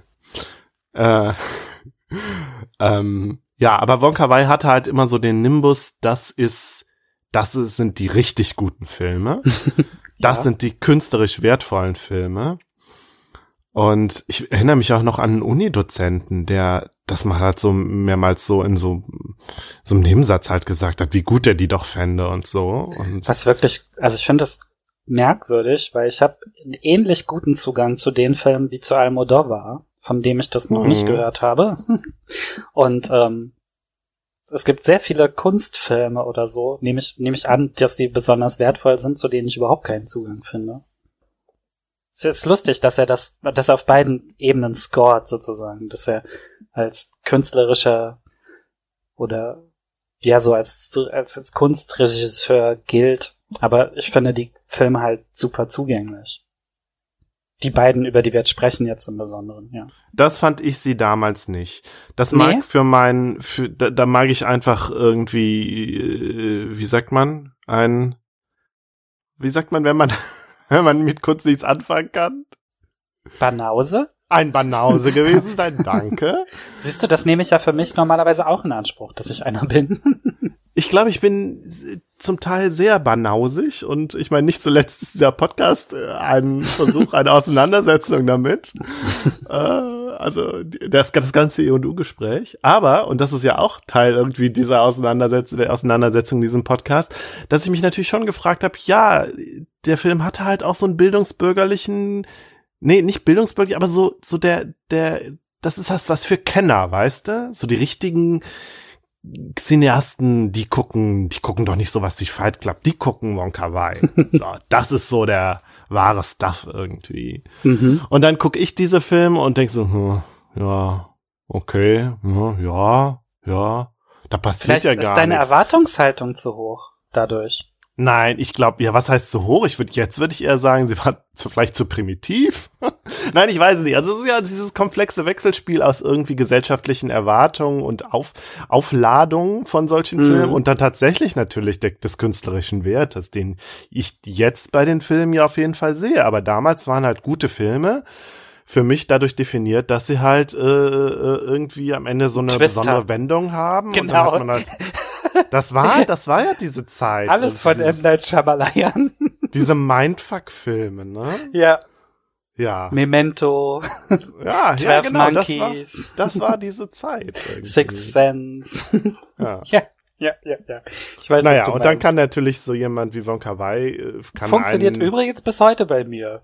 So ein richtig guter Mindfuck am Ende macht mich immer glücklich. Schon, ne? Aber ja. ich habe lange keinen mehr gesehen, der der das irgendwie geschafft hat bei mir. Ja, und dann war halt da Wonka Wai und äh, ich wusste, ich habe irgendwie bin auf drei Filme aufmerksam geworden. Chunking oder Chunking Express so mhm. von 1994, Happy Together von 1997 und In the Mood for Love von 2000. Die drei habe ich damals gesehen mhm. und gemerkt, nö, keine Ahnung. Gut, ich habe die jetzt gesehen, aber hat nichts bei mir hinterlassen. Ich wusste, okay. und Happy Together wusste ich aber, ja, das ist, also das, da habe ich mich, das habe ich mir dann gemerkt, ja, ach nee, das war ja so eine schwule Liebesgeschichte, beziehungsweise so eine Geschichte von so einem schwulen Paar, was irgendwie sich so auseinanderlebt. Ja. Kurzer Exkurs. Du kennst ja, Bücher ist ja nicht so dein Ding, wie du sagst. Damals waren sie das noch. Okay, kennst du von Christian Kracht 1997, äh, 1979? Nein. Ein Buch über ein schwules Paar, was äh, irgendwie aus Deutschland oder aus dem Westen irgendwie kommt und durch den Iran reist, warum auch immer, und auch gerade irgendwie auseinanderbricht. Die Beziehung bricht auch irgendwie auseinander und sie verlieren sich so. Und äh, das Ganze hat Ja. tatsächlich so ein bisschen was Mindfuckiges und sowas Fantastisches, was ich bei Christian Kracht ja auch mochte. Aber irgendwie Parallelen fand, fand ich ganz interessant. Christian Kracht ja auch irgendwie, doch, glaube ich, nicht schwul, schreibt ein Buch über eine auseinanderbrechende schwule Beziehung, so ein bisschen Roadmovie-mäßig irgendwo verloren in einem fremden Land. Mhm. Müssen wir mal noch mal vielleicht noch mal genauer hingucken. Ja. So, aber lass uns jetzt über Happy Together reden, Nils. Ich, da, ich gucke mir gerade die Liste der schwulen Filme von 1997 an, um Ja. zu gucken, ob ich überhaupt richtig liege. Und meine Einschätzung ist es.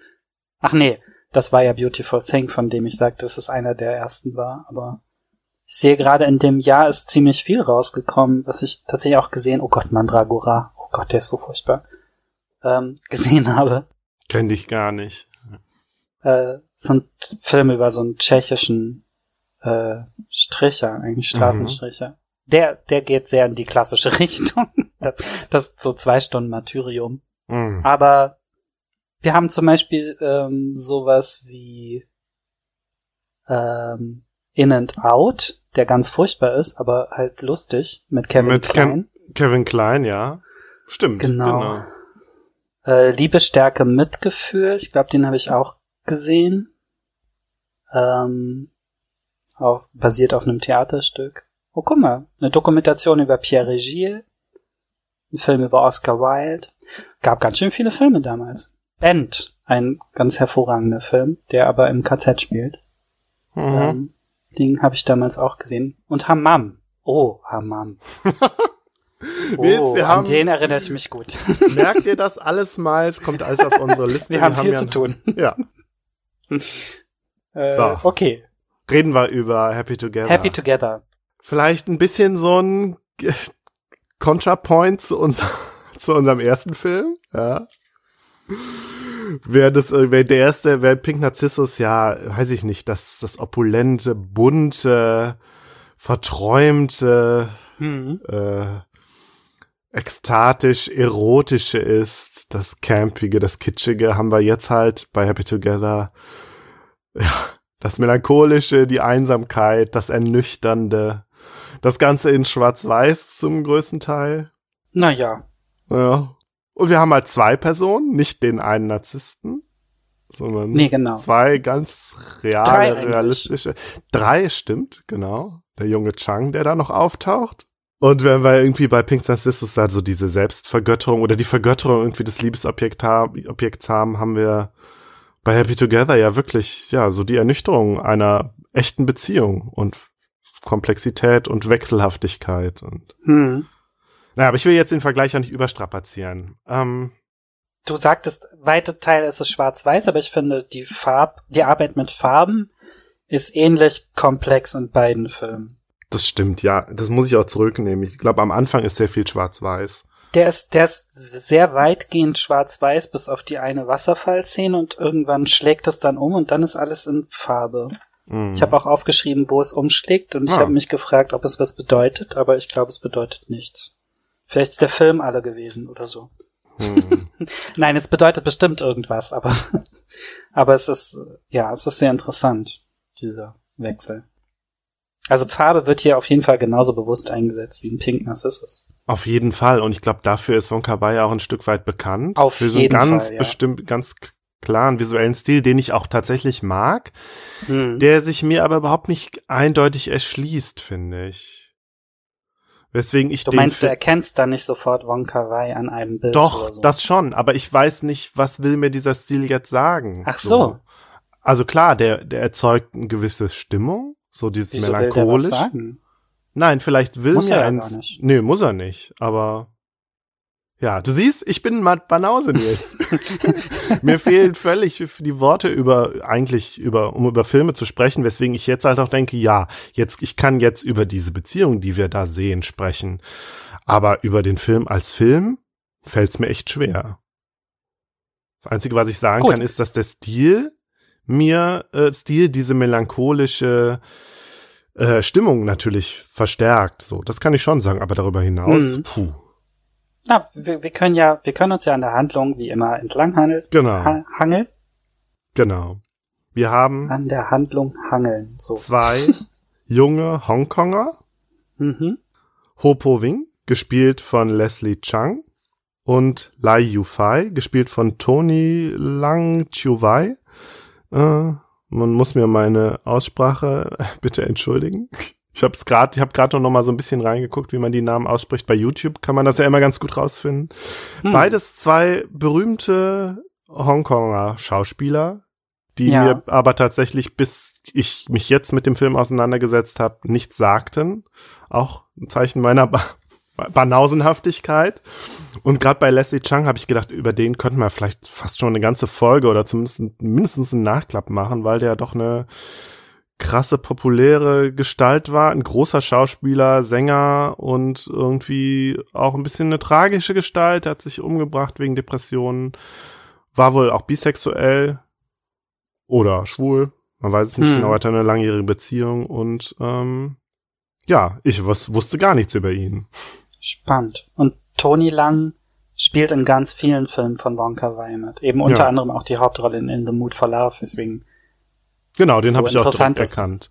ja. Hatte so ein charakteristisches Gesicht und immer so ein bisschen so traurig irgendwie, Ja. finde ich. Das ist so ganz so äh, charakteristisch, charakteristischen Gesichtsausdruck irgendwie sehr bezeichnend für für Wonka Wai, dachte ich auch. Also, wir haben diese beiden Männer, die äh, aus Hongkong kommen in Argentinien sind und genau.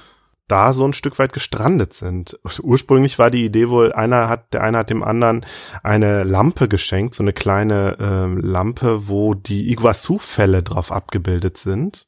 Mhm. Also die großen Wasserfälle an der Grenze zwischen von Argentinien, Paraguay und Brasilien, glaube ich. Mein Vater war mal da vor vielen Jahren. Es soll auch tatsächlich ganz schön krass riesiges äh, Wasserfall-Schauspiel. Die, die Bilder sind beeindruckend, ja. Mhm. Und ja, irgendwie haben sie sich in den Kopf gesetzt, dahin zu fahren äh, und fahren dann mit dem Auto wohl auch dahin, haben eine Panne, kommen nie, gar nicht bis zu den Wasserfällen und dann trennen die beiden sich. Wir erleben die beiden auch als absolute Streithähne so am Anfang. Also sie zicken sich nur an und es scheint irgendwie überhaupt keine schöne Beziehung zu sein zwischen den beiden. Und dann Ja. haben wir immer den Off-Kommentar von, von Lai Yufei, Fei genannt vor allen Dingen. Mhm. Ähm, der sagt halt, ja, ist halt öfters so gewesen. Also es ist so, so eine On-Off-Beziehung, ja. Dann streiten sie sich und dann kommen sie doch wieder zusammen. Ja. Und jetzt beschließen sie wohl, sich auf Zeit zu trennen und sind aber ja halt gestrandet in Argentinien. Man weiß nicht so genau, warum sie aus Hongkong weg sind.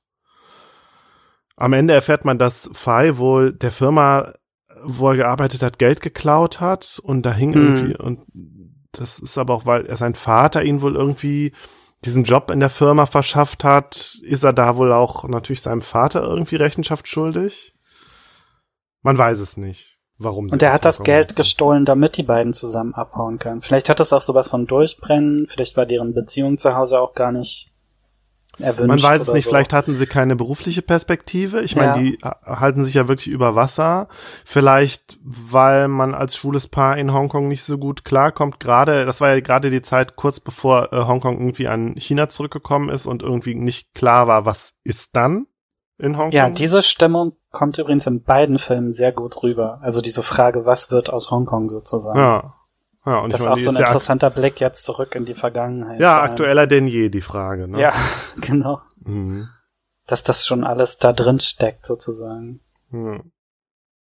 So, die beiden trennen sich. Äh, Also ich wollte noch sagen, die beiden ah, haben eine extrem, also ich finde, em- empfinde das als extrem gewaltvolle Kommunikation am Anfang. Also Total. Und das Ganze beginnt ja mit auch mit so einer komischen Sexszene, die überhaupt Ah, an der man eigentlich schon sieht, dass Wonka Wai nicht schwul ist. Wenn man es nicht gewusst hätte. Das habe ich am Anfang auch gedacht. Aber dann habe ich gedacht, im Nachhinein habe ich gedacht, ja, nee, was wir hier eigentlich sehen, ist ein völlig entfremdetes Paar, Hm. die auch sich weder lieben noch begehren. Ja. Und irgendwie denken, wir haben jetzt Sex so aus gegenseitigem Pflichtbewusstsein oder keine Ja. Ahnung, irgendwie, weil sie sich nicht eingestehen wollen, dass die Beziehung schon zu Ende ist.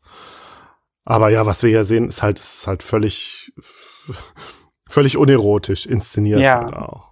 Ja. Ähm, ja, aber dann sind, genau, dann sind wir halt kurz nach der Trennung und Fei äh, arbeitet in, als irgendwie so Portier in so einer Tango-Bar. Hm. Und da Darf taucht- ich, ja, darf ich, es gibt einen kleinen Einschnitt, den ich erwähnen möchte, weil der, also ich, ähm, weil, weil der für den Stil irgendwie so entscheidend ist. Ähm, indem man nur die Iguazu-Wasserfälle sieht. Das ist der erste Teil, der in Farbe ist. mhm. Also bisher war alles in Schwarz-Weiß. Und dazu läuft ein Lied, das ist Cucurucu von Caetano Veloso, was ich kenne, was eine lustige Parallele ist zu den Almodovar-Filmen, äh, weil ich es auch schon mal gesungen habe. Mhm. Und weil es eigentlich auch super gut in einem Almodovar-Film vorkommen könnte, genau wie alle Musik, die bei Wonka Wai vorkommt. Das ist ganz lustig. Die beiden haben einen extrem ähnlichen Musikgeschmack. Und auch diese Art, Musik zu benutzen als Hintergrund für eine Szene, um eine Stimmung zu transportieren. In der Szene passiert nichts, man sieht nur den Wasserfall, aber man hört dieses Lied, das auch von, das ist, das Lied handelt von einer ähm, Frau, glaube ich, deren Mann gestorben ist oder andersrum, Mann, dessen Frau gestorben ist und die kommt als Taube immer wieder. Also es hat einfach auch so einen extrem sehnsüchtigen Charakter, das Lied. Mhm. Wobei es gar nicht ganz gesungen wird. Es kommt noch nicht mal bis zum Refrain hier. Aber ja, wollte ich nur kurz einschieben. Dann kommt die Tango Bar, wieder in Schwarz-Weiß. Die Tango Bar in Schwarz-Weiß und da taucht dann äh, Poving auf Mhm. und man sieht, er äh, ist in der Sexarbeit und ist da irgendwie mit einem Freier und Fei ist entsetzt und äh, Ich muss sagen, am Anfang habe ich das gar nicht so richtig gerafft. Ich auch Ich nicht. habe das, Ich glaube ich, erst beim zweiten verstanden oder so. Ich dachte, der, dem geht's einfach gut. genau. besser, besser als äh, Fei und der kommt hier einfach nur mit den Freunden hin, aber es hat auch sowas Manisches und außerdem erkennt er Fei ja mit Absicht nicht wieder oder er kennt ihn nicht wieder, also es ist so unklar. Ja, also Ähm. wir sehen direkt schon, oh, das ist schon ganz schön komplex zwischen den beiden. Aber Mhm. ich hatte auch direkt den, den Gedanken, ja, die sind, da sind die Rollen irgendwie klar verteilt. Fei ist irgendwie der vernünftige, Hm. erwachsenere, ja, ein bisschen langweiligere auch, aber der, der Ja. irgendwie die Verantwortung übernimmt. Und äh, Po Wing ist halt der, der, Hiopai, aber auch der Lebemann, der es sich halt gut gehen lässt Hm. und irgendwie jetzt nicht so die Verantwortung übernimmt, was auch immer das heißt, ne? Und ähm, ja, die Rollenverteilung war irgendwie klar, so wenn man das sieht bei den beiden. Ne? Der eine ist halt irgendwie der der Kümmerer und der andere ist irgendwie der der wie soll ich das sagen, der Ja, das erinnert mich gerade irgendwie an diese typische Aus Aufteilung in japanischen Bishonen-Videos, wobei ich könnte das gerade auch gar nicht so genau nach da erklären. kenne ich weil mich da gibt's auch nicht aus. Da Nee. gibt's auch immer einen ernsthaften, schweigsamen und einen fröhlichen, unbeschwerten. Und das sind so genau, fröhlich unbeschwert ist genau das, Top- das und. Bottom-Kategorien sozusagen. Ja, aber es ist halt auch noch mal so ein bisschen komplexer, ne? Aber Ja, ja, natürlich, ja. Aber so Ähm. ein bisschen stereotype Zuweisungen sozusagen. Ja. Ähm, Poving und Fei nähern sich dann aber wieder an, irgendwie. Und vor allen Dingen, weil, weil Poving verletzt wird, vielleicht verprügelt durch einen Freier oder irgendwie, man weiß es nicht so genau. Also es ist so, dass Powing eine Uhr vorbeibringt, die schenkt der Fei. Hm. Und dann, dann sagt er er aber gleichzeitig auch, geklaut, oder wie? Genau, genau. Dann, dann, dann sagt er auch, dass er, dass, dass jetzt damit quasi das Verhältnis zwischen den beiden abgegolten ist und dass er nie wieder was zu tun haben möchte mit Fei, mit der und und ähm, Fei möchte die Uhr eigentlich gar nicht, nimmt sie dann aber, weil Poving dann abhaut und dann ähm, und Poving sagt dann, glaube ich, auch noch don't don't come looking for me again, also im Sinn von lass uns nie wieder sehen. Und dann steht er plötzlich blutüberströmt vor der Tür, weil wie sich dann rausstellt, hat er die Uhr geklaut und der Freier, dem er die geklaut hat, der schlägt ihn halt zusammen. Mhm. Ja, und da Genau. sehen wir direkt auch schon die Doppelbotschaften. Ich will nie wieder was mit dir zu tun haben und steht Genau. dann doch wieder vor der Tür. Ja. Ja, so geht es halt die ganze Zeit. so geht es die ganze Zeit, ja. Fei nimmt den Verletzten, also der Poving hat halt die Hände auch so verletzt, das heißt, er kann mhm. irgendwie auch gar nichts machen.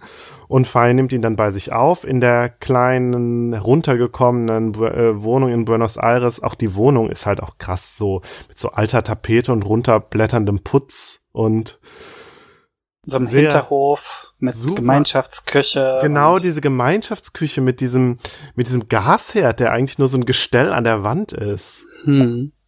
Das fand Und ich wo man sich dann immer mit allen anderen Nachbarn arrangieren muss, ob man genau.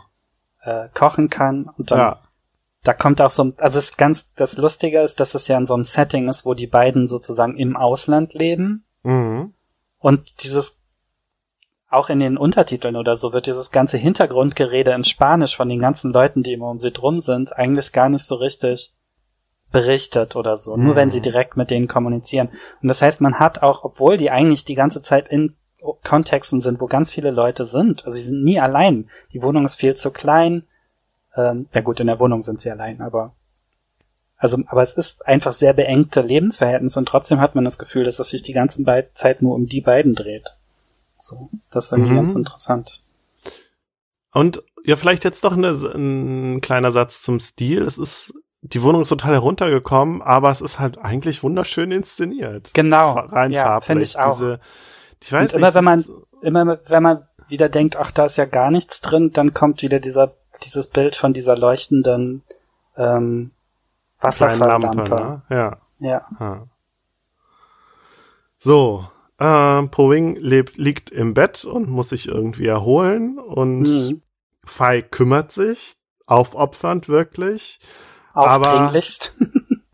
Ja, aber zugleich zeigt der äh, Poving auch immer die kalte Schulter. Lass mich Ja, in stimmt. Ruhe. Poving will dann immer kuscheln und Fall sagt, nee, lass mich in Ruhe. Und dann diskutieren sie irgendwie darum, wer jetzt wo äh, schläft, auf Couch oder Bett. Und irgendwie, ja, Fall zeigt ihm eigentlich immer die kalte Schulter, aber man merkt halt schon, ja, nee, eigentlich ist er hier gerade total glücklich, dass er seinen Poving wieder hat, aber er will es ihm nicht zeigen.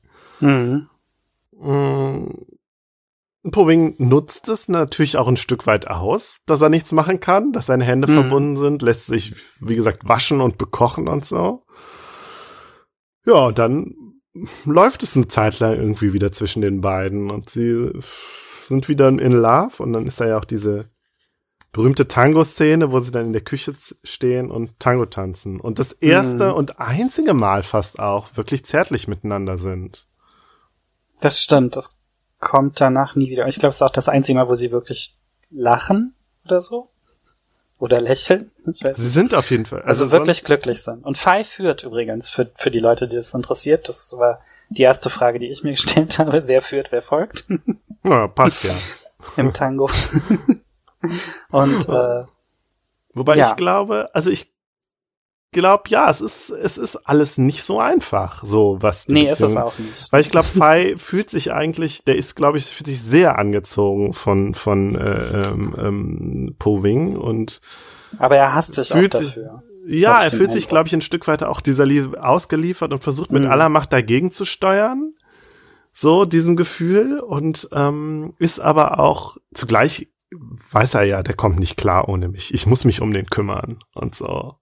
Aber er kriegt dafür halt auch nichts wieder. Also ähm, es gibt ja auch diese eine Szene, wo die beiden rausgehen, weil, weil Proving einen Spaziergang machen möchte, aber es ist viel zu kalt und dann erkältet sich Fei und ist dann krank zu Hause und Proving nervt ihn dann so lange, bis er trotzdem aufsteht und Proving was zu essen macht, weil Proving offensichtlich überhaupt nicht kochen kann. Naja, aber er hat ja immer auch, das habe ich auch gedacht, aber dachte ich, ja gut, der hat ja wirklich seine Hände noch so verbunden. Vielleicht kann er wirklich nichts anfassen oder so. Weiß man nicht, aber vielleicht schiebt das Hm, auch nur okay. vor, weil er, ich glaube, ja, Poving nutzt aber ich das meine, halt er könnte doch aus. genauso wie er könnte doch genauso wie Fei Essen holen gehen oder so. Ja, natürlich. Tut Poving nutzt es nicht. total aus mit seiner, glaube ich, Unfähigkeit irgendwie äh, wirklich sich um sich selber zu kümmern.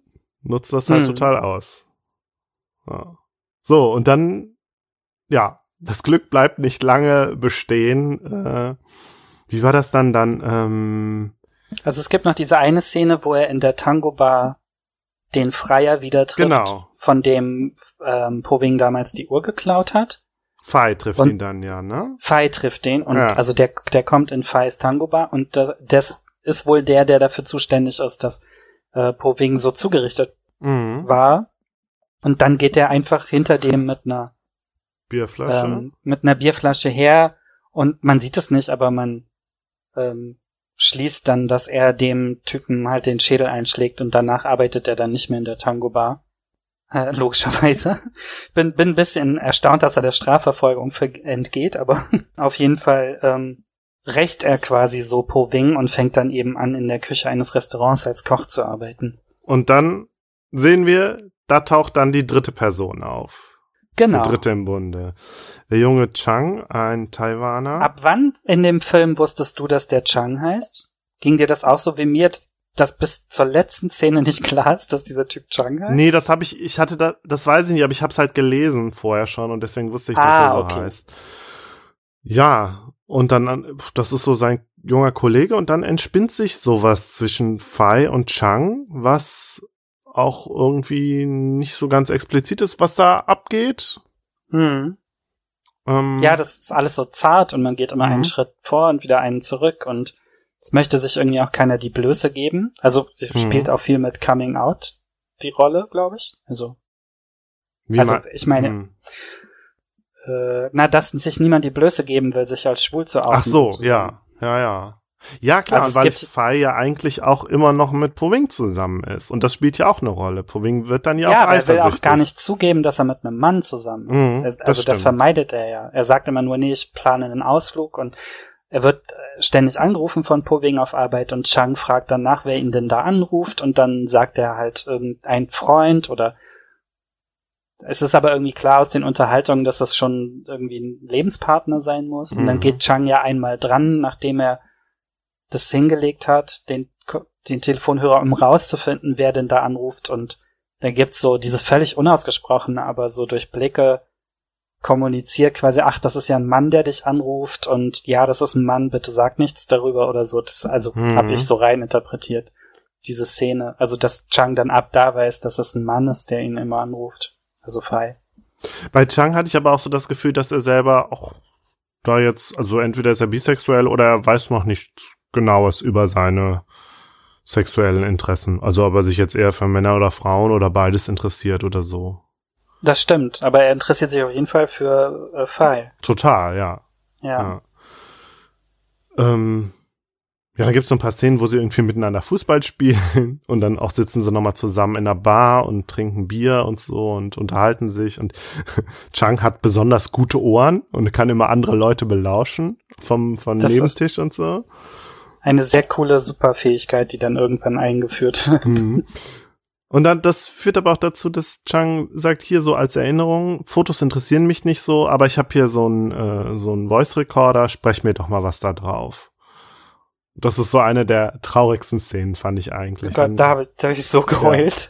und dann geht, geht Chang halt tanzen und sagt, gibt, gibt Fei halt den Rekorder und sagt so, hier, sprech mir mal was drauf. Und Fei ist irgendwie so überwältigt, dass er dann eben das Ding halt laufen lässt, aber nichts spricht, aber ihm dann auf einmal die Tränen kommen irgendwie. Ich dachte, dass er was drauf spricht, aber man als Zuschauer nicht mitbekommt, was er drauf spricht. Habe ich auch zuerst gedacht, aber dann dachte ich, nee, das, der weint doch. So. Also er ist doch irgendwie. Ja, aber was ist da passiert in dem Moment? Keine Ahnung. So, überkommt, überkommt ihn alles, irgendwie seine ganze Situation und dann der junge Typ, den er ja doch Ja, ziemlich also- cute findet. Ja, der sagt doch, die reden ja vorher darüber, dass er jetzt genug Geld zusammen hat, um äh, weiterzureisen, also Chang, Mhm. und dass er an die Südspitze möchte, zu diesem Leuchtturm, wo man hingeht, und dann kann man da seine ganze Traurigkeit loswerden. Mhm. Vielleicht ist das einfach diese ganze Traurigkeit tatsächlich, die dann über Fall zusammenbricht. Ja, aber warum geht Fei nicht mit? Weil er noch so sehr an Poving hängt? Ähm, Das ist, das habe ich nicht ganz verstanden. das ist auch nicht so ganz klar. Da hat er, hat er da Poving schon rausgeschmissen oder wohnt er da noch bei ihm? Ich weiß es nicht, aber da, vielleicht reden wir da einfach jetzt mal weiter drüber, wie es sich mit der Beziehung Ja. mit den beiden weitergeht, weil das. Ach ja. nee, nee, nee, da hat er ihn noch nicht rausgeschmissen. Das kommt danach. Hm. Und da wird's tatsächlich schwierig, weil, äh, oder beziehungsweise da denkt man auf einmal, okay, jetzt hier äh, Fei, der bis jetzt immer so der verantwortungsvolle, vernünftige ist, nee. Fei versteckt nämlich den Pass von Poving Ja. und rückt ihn nicht raus. Vielleicht, weil er gerade Angst hat, irgendwie so die Kontrolle zu verlieren über Poving, weil Poving ist halt wieder gesund und macht wieder Mhm. so seinen Kram und datet wieder andere Typen, möglicherweise. Vielleicht ist Poving aber auch eifersüchtig wegen Chang. Also irgendwie sind die beiden dann eifersüchtig aufeinander und ja, als Also man, man, man hat kein Gefühl für Zeit in dem Film. Das Mhm. finde ich sehr schwierig. Also es ist ganz schwer zu sagen, sind das jetzt Tage, Wochen, die, die Jahreszeiten wechseln auch so durcheinander, Mhm. ähm, dass man das Gefühl hat, dass äh, eigentlich sind es zwei Jahre, in denen der Film spielt, das ist alles so ein bisschen unklar. Aber ich glaube, an diesem Punkt ist es so, dass Po Wing teilweise mehrere Tage lang nicht da ist und dann wiederkommt und und Fei sich dann halt die ganze Zeit fragt, ob er wiederkommt oder nicht und der Mhm. lässt ihn halt so so hängen. Ähm, also das könnte eine Erklärung sein, warum er den Pass an sich nimmt, um sicherzugehen, dass nicht einfach abhaut. ja. Ja, aber es ist natürlich trotzdem total arschig und Ja, geht Da- gar nicht, klar. da missbraucht er dann halt irgendwie seine seine Macht, die er dann doch irgendwie über Poving hat, so. Hm. Ja. Ja, weiß nicht, vielleicht ist ihm das dann aber auch bewusst und dann sieht er dann aber auch, dass Chang ja auch irgendwie ganz cool ist, aber traut sich nicht irgendwie das einzugehen und ja, ist dann, gerät dann ja auch in so eine Einsamkeitsdepressionsspirale. Und ich meine, wir sehen, wir sehen Fei ja auch immer sehr oft trinken. Also er hat ja immer so seine kleine Alkoholflasche dabei und ähm, So Ja. Hartalk. Genau. Und dann fängt er auch an, irgendwie cruisen, zu cruisen, irgendwie auf den Toiletten. Da ist Proving dann aber schon weg tatsächlich, ja. Da ist er schon weg. Genau, da haben sie sich Genau. dann schon getrennt oder er hat ihn rausgeschmissen oder wie auch immer. Ähm, Ich glaube, er schmeißt ihn raus. Mhm. Er schmeißt ihn raus, macht die Tür zu und dann ohne Pass. Und dann ist Proving auf sich allein gestellt sozusagen. und diese äh, Szene, wo er dann halt äh, irgendwie Sex auf, der, auf den Toiletten sucht, fand Mhm. ich schwierig, weil das Ganze wirklich nur als sowas ist, das macht man, wenn man verzweifelt ist, weißt du? Ja, Wenn das man ging mir ganz genauso. ist. Oder im Pornokino oder so. Mhm. Aber das passt auch zu Feis Persönlichkeit. Der ist ja auch ziemlich, also er ist auch so ziemlich slut-shamey, finde ich, zu Poving. Ich meine, gut, die beiden sind zusammen, keine Ahnung, was die für eine Definition für ihre Beziehung haben, aber er, er wirft ihm ja auch seine Sexarbeit vor am Anfang. Mhm. Ja, Und ist so der, der moralischere, wenn man so möchte, in Anführungsstrichen, von den beiden. Und Ja. für ihn ist das sicherlich so, dass er, dass er sagt, okay, und jetzt bin ich schon so weit gekommen, jetzt gehe ich ins Pornokino oder so. ja, ja gut, ich ja, ich meine, man weiß nicht, das Ganze war in den 90ern, da waren vielleicht die Mhm. Schwulen auch alle noch ein bisschen spießig und vielleicht in Hongkong noch mal eher, weil da noch mal andere gesellschaftliche Dinge irgendwie vorherrschen und Ja. keine Ahnung. Also ich weiß nicht, ob man das dem Film vorwerfen kann. Oder Nee, man, ich glaube nicht. Aber ja, es ist mir auf jeden Fall aufgefallen an der Stelle, dass dieses Cruising und die Suche nach irgendwie schnellem Sex als ein Ausdruck von Verzweiflung und Einsamkeit halt gesehen wird. Ja, und eben nicht. das wird natürlich so häufig benutzt, Mhm. auch in anderen Filmen und so. Und in den meisten Fällen ist das halt Blödsinn. Also dient es nur dazu, zu elab also klar zu machen, wie tief der Charakter gefallen ist oder so, dass er Mhm. jetzt schon im Pornokino ist oder so. Aber hier passt es irgendwie auch zu Feis Persönlichkeit, finde ich. Ja, Aber er trifft da dann sogar Poving, oder? genau. Und Dann, ja, dann beziehungsweise die, die sehen sich dann da und dann ist Ja, es wieder genau. so eine sehr awkwarde Szene. Und ja, und dann, Poving verschwindet dann aber so ein Stück weit aus dem Film. Und das Genau. fand ich krass. Also, Ja, das ist total, also das verstehe ich auch. Ach wohl, nee, es gibt noch eine Abschlussszene, aber ja, genau. Das Genau, ist wir sehen nicht das, was erwartet, dann nochmal mit einem Freier tanzen und dann stellt er sich aber vor, dass er mit Fei tanzt, ne? Ich glaube, das war die letzte Szene mit Poving. Nee, es gibt noch eine Szene mit Poving, wo er völlig besoffen genau an der Stelle sitzt, wo er Ah, Fei stimmt. immer als Barmann vor der Bar gesessen hat. Ja. Also er geht immer in diese Tango-Bar und reißt da Freier auf. Und da fällt er dann aber einfach nur noch um und liegt auf der Straße und das sieht dann schon sehr bedenklich aus. Total, Und ja. das, das ist das Letzte, was wir sehen von Poving. Ja, und Fei kriegt sein Leben irgendwie wieder auf die Reihe. Zumindest Ja. ein Stück weit. Also er hat dann irgendwie Fängt erarbeitet. nochmal neu an. Im hat Schlachthof. Genau, Schlachthof verdient ein bisschen mehr Geld und dann erzählt er halt auch das, also aus dem Off dann, wie das ist mit seinem Vater. Dann schreibt er seinem Vater einen Brief, versucht das irgendwie wieder gerade zu biegen mit dem Geld und Hm. scheint ihm aber auch zu erzählen, hier, ich bin, ich bin schwul oder so. Das weiß man nicht so genau, aber irgendwie versucht er da klarzukommen und beschließt dann halt auch, wieder zurück nach Hongkong zu reisen. Ja. Ich habe überhaupt nicht verstanden, ob er sein Vater ruft er ja auf jeden Fall an, der legt dann auf. Und dann habe ich nicht verstanden, ob er Fei schrei äh, Boving schreibt oder seinem Vater. Ich habe gedacht, er schreibt seinem Vater. Macht eigentlich auch mehr Sinn im Film, ja. Ah. Ja, irgendwie komisches Ende. Genau, und dann sehen wir ja noch Chang auf dem äh, Leuchtturm. Leuchtturm. Wie er sich das Heulen anhört auf dem, auf dem Kassettenrekorder. Genau. Wo ich, da hatte ich erwartet, so jetzt macht er den an und dann gesteht ihm Fei seine Liebe oder so. Mhm. Und dann kommen die beiden irgendwie zusammen wieder. Das wäre das Happy End, was ich mir gewünscht hätte und was dem Titel des Filmes dann gerecht geworden wäre. Aber das kommt natürlich nicht so, sondern er, er sagt dann sogar im, im Off sozusagen, aber ich habe nur ein Weinen gehört, aber ich weiß gar nicht, ich glaube, Fei hat gar nichts drauf gesagt. ja, also Chang so bleibt doch doppelt irgendwie so der, der Naive, ne? Ja, super naiv. Ja, Und äh, genau, und Chang kehrt dann wieder zurück genau, nach Taiwan. und Und genau, und Fei kehrt dann auch zurück. Letzten Genau, über Endes. Taiwan nach Hongkong und er ist dann halt in Taipei und äh, ist dann halt tatsächlich auch bei der Garküche von seinen Eltern und da Ja. ist Chang aber nicht da. Und dann Nee. klaut er aber irgendwie noch so ein Foto, was da so rumliegt Genau. von Chang. Und er weiß, dass er da jetzt eigentlich jederzeit nachgucken kann, um Chang wiederzufinden, sozusagen. Aber das bleibt dann so offen. Ach so, und Po Wing, bevor wir ihn in der letzten Einstellung sehen, zieht in die alte Wohnung wieder ein, die er jetzt Fei verlassen hat, quasi. Hm. Ähm, aber ganz am Ende ist Fei doch dann doch noch bei den Iguazu-Fällen. Dann hat er es dann doch geschafft, ne? Das ist davor. Der fährt Davor noch. zu den Stimmt, Iguazu-Fällen, genau, ja, genau. Dann kehrt er zurück nach Buenos Aires, fliegt nach Taipei und dann ist der Film vorbei. So macht Sinn, ja.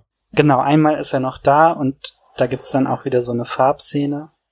Nee, da wechselt es wieder zurück zu Schwarz-Weiß, so rum war's. Also weite Teile des Films sind dann in Farbe und der Schluss ist dann wieder in Schwarz-Weiß. Und wir haben noch eine Szene, wo, wo Fei auch noch in seiner Wohnung sitzt und total anfängt zu heulen. Und da dachte ich, da hält er auch so eine Decke fest und dachte ich, ist das die Decke von Po Wing und vermisst er ihn dann doch irgendwie, weiß aber auch irgendwie zugleich, nee, ich kann das nicht nochmal versuchen mit Po Wing, das klappt nicht, das ist toxisch, ja. Ist das Fei oder ist das Powing? Das ist Fei, der weint, aber er hält so diese Decke, wo ich dachte, das so. ist doch die Decke, wo sich Po Wing mit zugedeckt hat. Weiß ich aber auch nicht Ja. mehr. Ich kann mich nicht mehr, da kann ich mich nicht mehr genau dran erinnern. Ich ja. dachte, das sei Powing gewesen, der in die leere Wohnung einzieht, nachdem Fei weg ist. Ja, mag sein. Und, mag sein. und dann noch Weiß ich nicht mehr genau. macht beides Sinn. also ja, jetzt wo sie getrennt sind, quasi merken sie, was sie aneinander hatten. Oder ich weiß nicht, ob sie es aneinander hatten. Aber es ist irgendwie so eine, wie heißt das, Amour fou? Ist das eine Amour fou? Total, Also- ja. Oder ich habe halt gesagt, Okay. das ist eine toxische Beziehung. Ja, oder toxische Beziehung, ja. Ja, aber trotzdem fand ich es schade, dass irgendwie beide, also klar, Fei hat dann irgendwie so den, den Ausweg, wieder irgendwie in sein altes Leben zurückzukehren, aber Proving scheint irgendwie der Verzweiflung ü- überlassen zu werden. Das fand ich nicht Ja. fair. Da hätte ich Proving halt auch irgendwie gegönnt, noch irgendwie klarzukommen und ein bisschen, vielleicht ein Stück weit das Glück zu finden. Ja, aber ich meine, der macht Sexwork. Ist klar, wo, wohin das führt, ne? um jetzt wieder die 90er-Moralität Ja. rauszuholen. aber er ist nicht schuld oder so. Es ist, ein, es ist einfach eine Verkettung extrem unglücklicher Zustände. Mhm. Ich meine, klar, letzten Endes ist Fei schuld, weil er ihm den Pass klaut. Ja, ja, ja, genau. Ja. Und das, das deswegen aber trotzdem noch damit so gut wegkommt irgendwie. Das, das hat mir nicht gefallen an dem Film. aber es ist, ja, das ist halt vielleicht ein Stück weit so, so funktionieren Beziehungen, wenn sie nicht funktionieren. Genau, ja. es, ja, es ist alles sehr viel komplexer als so eine mhm. einfache Filmbeziehung. Das ist das Sympathische an dem Film. Mhm. Und das bleibt unausgesprochen und ist so zwischen den Zeilen. Total, ja. Und das habe ich, glaube ich, damals halt mit 20 genau. nicht kapiert. und ich verstehe voll, was du meinst, ja. Ja. Weil so viel von dieser von dieser Dynamik und dem sich mächtig und unmächtig fühlen und so, das ist, es wird alles nicht ausgesprochen, sondern das muss man alles irgendwie aus den Szenen erkennen oder aus kleinsten Gesichtsausdrücken oder Einstellungen. Einfach auch nur. Er macht da sehr viel, finde ich, mit Einstellungen, wo man dann einfach ein Bild sieht, das ja. dann für irgendwas. Da war steht. ich aber tatsächlich, da war ich so ein bisschen zwiespältig, weil ich hatte ganz oft das Gefühl, ich verstehe, was da passiert, weil ich diese Beziehungen verstehe, aber ich sehe es nicht, weil ich habe zum, ich habe nie irgendwie mal mh, hm, jetzt so gesehen, was weiß ich, dass zwischen den zwischen den beiden irgendwie was weiß ich, so Blicke passieren, wo man merkt, okay, das ist ambivalent. Sondern wenn die, weiß ich nicht, sich gehasst haben, dann haben die sich gehasst und dann war das auch nur reine Abne Ablehnung und so. Verstehst du, was ich meine? Ja, ich, ich weiß nicht. Zum Beispiel diese Szene, wo, wo ähm, Po Wing sagen möchte, lass uns doch zusammenschlafen und Fei sagt, nee, lass uns nicht zusammenschlafen. Ich finde, das war so ein, das war so ganz viel hin und her, quasi, wo, wo beide. Da war überhaupt kein Begehren irgendwie, ne? Und da hätte man jetzt denken können, ja gut, vielleicht finden sie dann doch zueinander und hm. finden sich dann doch auf einmal wieder toll, zumindest beim Sex. So, aber das ist nicht passiert. Nee. Also, und da dachte ich dann auch, hm, ja, vielleicht hätte ein schwuler Regisseur das anders gemacht. Man weiß es nicht. Das sind jetzt wieder so identitätspolitische Unterstellungen an der Stelle. Ja, die Frage ist ja, warum macht er das mit Männern? Wieso macht er das hm. nicht wie in The Mood for Love mit einem Mann und einer Frau? Ja, warum sollte er es denn nicht mit Männern machen, Nils? ähm, ich weiß nicht. Weil ich weiß nicht, sollen wir uns der, der Frage stellen, ob das ein gelungener schwuler Film ist, das Ganze? Ähm, können wir gerne machen. Ist es gelungen? Ähm, ja. Ich würde sagen ja, weil es eine extrem komplexe, fast schon Dreiecksgeschichte ist. Und ich, ähm, ich mag diese ganzen Zwischentöne und das nicht so ganz klar ist, wer welche Rolle hat und wer schuld ist oder so. Ist halt total, ja. Wie im echten Leben. Und das ist halt doch seltener der Fall, weil man viele schwule Filme, vor allem zu der Zeit, da, da gibt's dann eben Rollen, die dann geschrieben werden und die muss man dann spielen und die sind dann sehr viel eindeutiger als dieses hier. Das hier ist so, so, so grey, alles durcheinander irgendwie. Da könnte man natürlich jetzt sagen, klar, Wonka Wai ging es irgendwie um das Allgemeine, so, die mhm. Allgemeinheit von Beziehungen. Und dadurch hat er vielleicht auch einen freieren Blick, eben klischee-freieren Blick irgendwie auf schwule Beziehungen. Mhm. So. Dass er halt nicht die ganzen Klischees bedient. Ja. Ähm, aber auf der anderen Seite mag er dann natürlich auch einiges übersehen. Und zum Beispiel dieses völlige Fehlen von Sexualität in dem Film, fand ich. Und die Unmöglichkeit des Analsexes am Anfang. Ja. Dieses einmal draufspucken, fertig. Auf die Hand spucken, genau, ja. Don't we know it. Ja, da dachte ich halt auch, okay, du hast keine Ahnung, was schwule Männer im Bett machen und so, ja. Aber vielleicht wollte er sich da nicht vorwagen in dem Gebiet, was er eigentlich dann nicht kennt. Oder vielleicht ging es ihm gar nicht um die Inszenierung. Ich meine, dieser Male Gaze fehlt halt total, den, den du sonst ja. in solchen Filmen hast, weißt du, wo dann in Zeitlupe sich Leute erstmal ausziehen, der Cast auch wirklich schön ist und dann äh, das zum Transport der Geschichte mindestens genauso beiträgt wie das gute Writing. Total. Und da, das fand ich, das, ja, das, das fand ich, einerseits fand ich das sehr, ähm, sehr gut irgendwie, dass das da nicht drin ist. Ich auch, ja. Aber auf der anderen Seite habe ich es dann doch irgendwie vermisst. Und ich meine, die beiden sind so ja auch durch. Ist, ja. Die beiden, beziehungsweise die drei, sind ja total attraktiv. Aber sie werden ja. halt überhaupt nicht attraktiv inszeniert. Vor allen Dingen, dann Gar laufen nicht. sie immer mit ihren, mit ihren öseligen Unterhosen rum, ne? Ja. Und das ist halt genau das Gegenteil von, von irgendwie einem Male Gay Gays, den wir da ja, haben. Auf jeden Fall, ja. Das macht das fast sympathischer. Also ich finde die beiden, mhm. die drei auch echt schön, aber, aber es ist nie so inszeniert, als seien sie schön. So. Ja. ja, und da bin ich zwiespältig. Ja. Da ist Tony Lang in In the Mood for Love auf jeden Fall schöner inszeniert als in diesem Film hier, lustigerweise. Ja, in the Mood for Love, ja, da sind ja alle total schön inszeniert. Auch, ja. Also ich habe da jetzt noch mal die ersten zehn Minuten reingeguckt und da dachte ich auch, boah, und die Frauenfiguren oh. so perfekt in ihren oh. Kleidern und wow, so toll. ja, klar, das sind die 60er. ja. Das war da auch noch mal anders, aber ja. Ähm, du hattest, du hattest Bezüge zwischen den beiden Filmen. Ja, also äh, die Musik und diese Inszenierung, der Slow-Mo, der oft eingesetzt wird, in diesem Film eher bei den Wasserfällen und, und die mhm. Farbe. Ähm, ich überlege gerade, ob es sonst so Slow-Motion-Szenen gab bei Happy Together. Bei manchen war ich mir nicht sicher, weil manchmal hatte ich das Gefühl, die, CD, die DVD, die stockt so ein bisschen. Hm. nee, ich glaube, es ist auch so inszeniert, so bei den Tanzszenen oder wenn, also es gibt häufig so stumme Szenen, die eigentlich laut wären, was ich total liebe. Also wenn er die Gruppenfotografien mit den chinesischen Touristen in der Tango Bar mhm. macht oder so, so, also häufig Szenen, die eigentlich total laut wären, wo dann aber so eine Off-Stimme drüber kommt und dann ist es eigentlich eine Introspektion, aber gleichzeitig siehst du eigentlich was total Lautes oder mhm. eben dieses, diese Einsamkeit in den Gruppenszenen, diese schreienden Familien, dieser Trubel, wer ans Telefon kommt und so. Das ist, das ist in The Mood for Love auch ganz, ganz häufig mhm. so. Also die leben da auf engstem Raum. Ähm, ja, und das stimmt. Und sind nie allein und du hast immer das Gefühl, dass der ganze Film sich nur um die beiden Protagonisten dreht und wenn die beiden sich treffen, setzt Slomo ein und da liegt irgendwie Almodovar-Musik drunter und dann wird geblickt mhm. und geguckt und inszeniert, dass nur mhm. diese beiden Menschen auf der Welt existieren. Und ein bisschen ist das mhm. so bei Happy Together auch, ja. Das stimmt, ja. Also finde ich erstaunlich, wie er so sowas herstellen kann. Mhm. Ich habe auf jeden Fall total Lust gekriegt, mich jetzt nochmal mit Wonka Wai zu beschäftigen, jetzt nach 20 Jahren und nach diesem Einstieg mit Happy Together nochmal. Ja. Und ich meine, man wird vermutlich den Stil dann relativ schnell erkennen und auch die Themen und so die Melancholie und die Einsamkeit und so, das wird man in den anderen Filmen auch sehen. Mhm.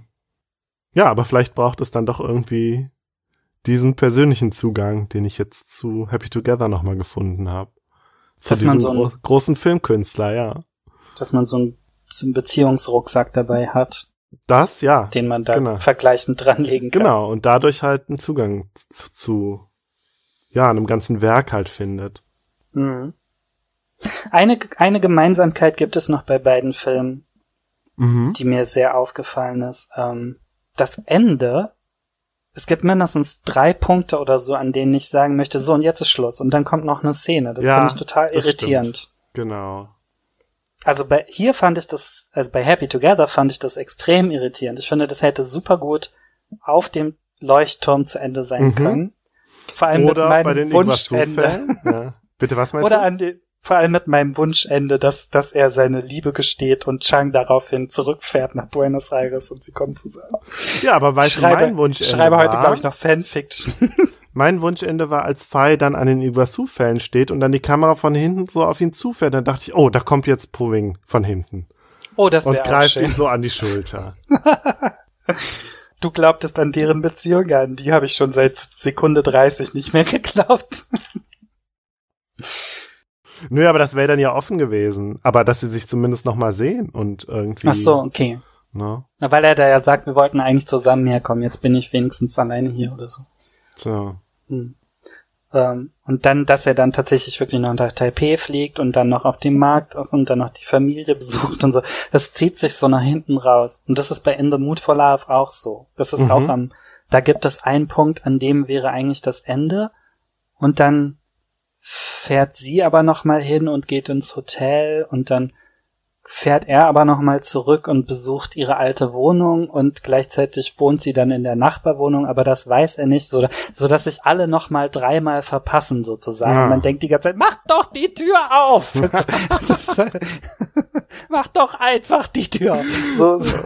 Genauso ist das hier auch. Also dieses ja. wirklich, äh, die hätten sich doch treffen können auf dem Nachtmarkt oder so. Nein, das wird einem nicht gegönnt, dass es nochmal so ein, so ein Closure gibt oder so, sondern es wird so richtig offen rausgerissen. Ja. Ich habe 2046 nie gesehen. Der steht jetzt, glaube ich, auf der Liste. Ja. Ähm, weil das ja angeblich die Fortsetzung ist von Ende Mut for Love. Mhm. Ähm, vielleicht kriegen sie sich ja doch noch, aber er mag das offene Ende, habe ich den Eindruck, aus diesen zwei Filmen. Mag sein, ja. Ähm, hab ich am Anfang schon den Longtake Podcast empfohlen, Folge 85. Ich habe es wieder vergessen. Habe ich die schon empfohlen? Ich glaube nicht, nein. Dann war das in, in, unserem Vorgespräch. Ja, äh, vielleicht so ein bisschen als Abschluss zu unserem kleinen äh, Einblick in das Werk von Ron Carville möchte ich die Folge 85 vom Longtake Podcast empfehlen. Von 2017 ist die, wo Lukas und sein Gast Kamil das komplette Werk von oh. Ron Carville im Schweinsgalopp durchhechten. Und ja, wirklich sehr äh, schön, schöne wie Folge und ja, die beiden haben halt Wonka Wai für sich äh, wie soll ich sagen, erobert. Also die sind beide da total drin in dem Werk und ich war so ein bisschen neidisch. Also das, da habe ich mich als Banause gefühlt. Ja, ihr, ihr zwei, ihr habt das, ihr wisst äh, irgendwie, was ihr an Wonka Wai schätzt und so und ja. Ähm, wer weiß, vielleicht komme ich da auch ein Stück weit hin. Jetzt bin ich auf jeden Fall sehr interessiert und ein bisschen angefixt. Ja. Man muss ein bisschen Zeit mitbringen. Also es ist nicht wie bei Almodovar, dass man sich, dass es so durchreitet und dass man nicht zu Atem kommt, weil ständig geschnitten wird und was Neues passiert, sondern es gibt sehr lange Einstellungen und langsame Einstellungen auch, aber ich finde sie nie langweilig und bis jetzt also die Filme sind auch nie jetzt, also die könnten auch vielleicht zwei Stunden dreißig sein bei dieser schwelgenden Art sind sie aber nie. Nee, also stimmt, die wirken viel länger als sie sind. Ja, ja. als sie sind, ja. genau. Das ging mir auch so. Ich dachte, ach, da kommt noch eine Szene, ach, da kommt noch eine Szene. Also das gehört auch ein bisschen zu, zu diesem, da war eigentlich jetzt der Endpunkt. Ich weiß nicht, warum da jetzt noch drei Szenen kommen, aber mhm. selbst wenn noch drei Szenen kommen, kommt man nur auf 1,36 mhm. oder so. Das ist schon erstaunlich. Trotz der gefühlten Langsamkeit, weil ja, es wird halt wirklich wenig gesprochen. Ähm, was ist sehr, also ich habe sie früher nicht auf Chinesisch gesehen. Ich, ich ähm, habe sie jetzt auf Chinesisch gesehen mhm. mit Untertitel, was halt sehr gut geht, weil weil sie halt nicht so viel miteinander sprechen. ähm, und die Sprache ist auch einfach so unglaublich schön. Das macht schon auch Spaß. Wobei ich äh, bei Happy Together die deutschen Synchronisationsstimmen auch sehr mochte.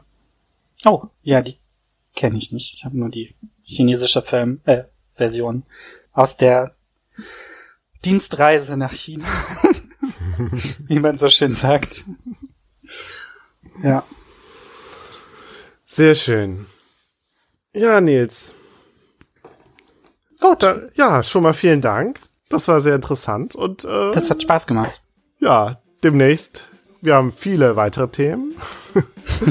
und äh, ja, ich würde gern, vielleicht recherchiere ich mal über Leslie Chang und dann äh, erzähle ich mal ein bisschen was über den.